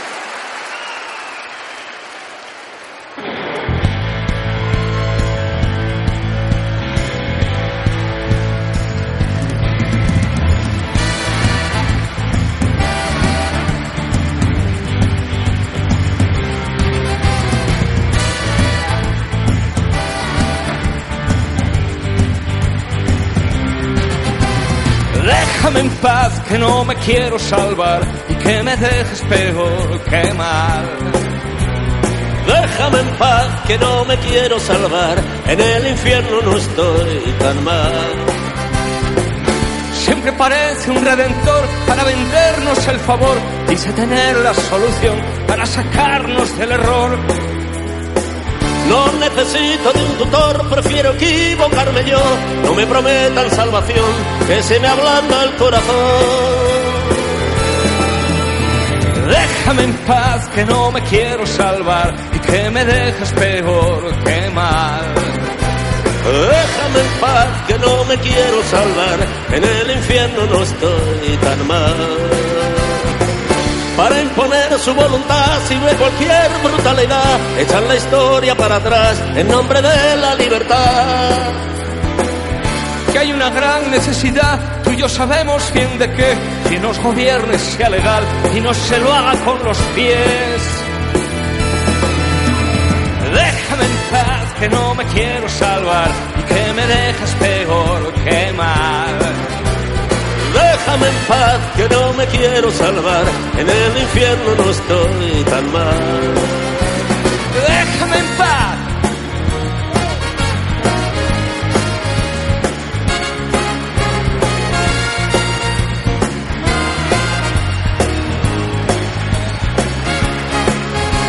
Déjame en paz que no me quiero salvar que me dejes peor que mal.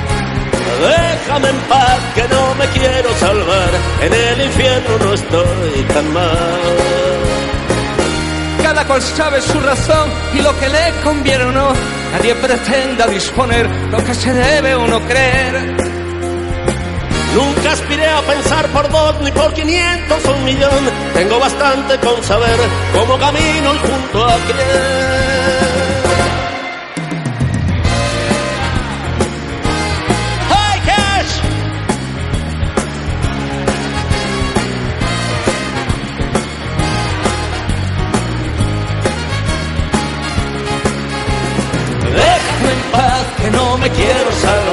Que me dejes peor que mal.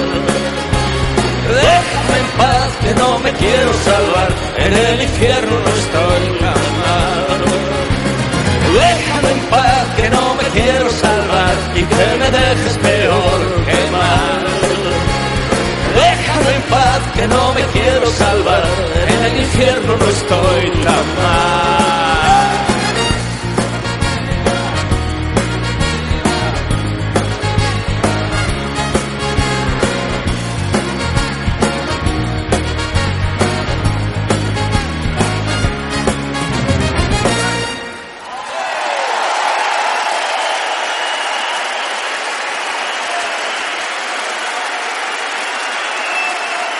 Desde el fondo de la mina, amigos, Asturias, patria querida. Víctor.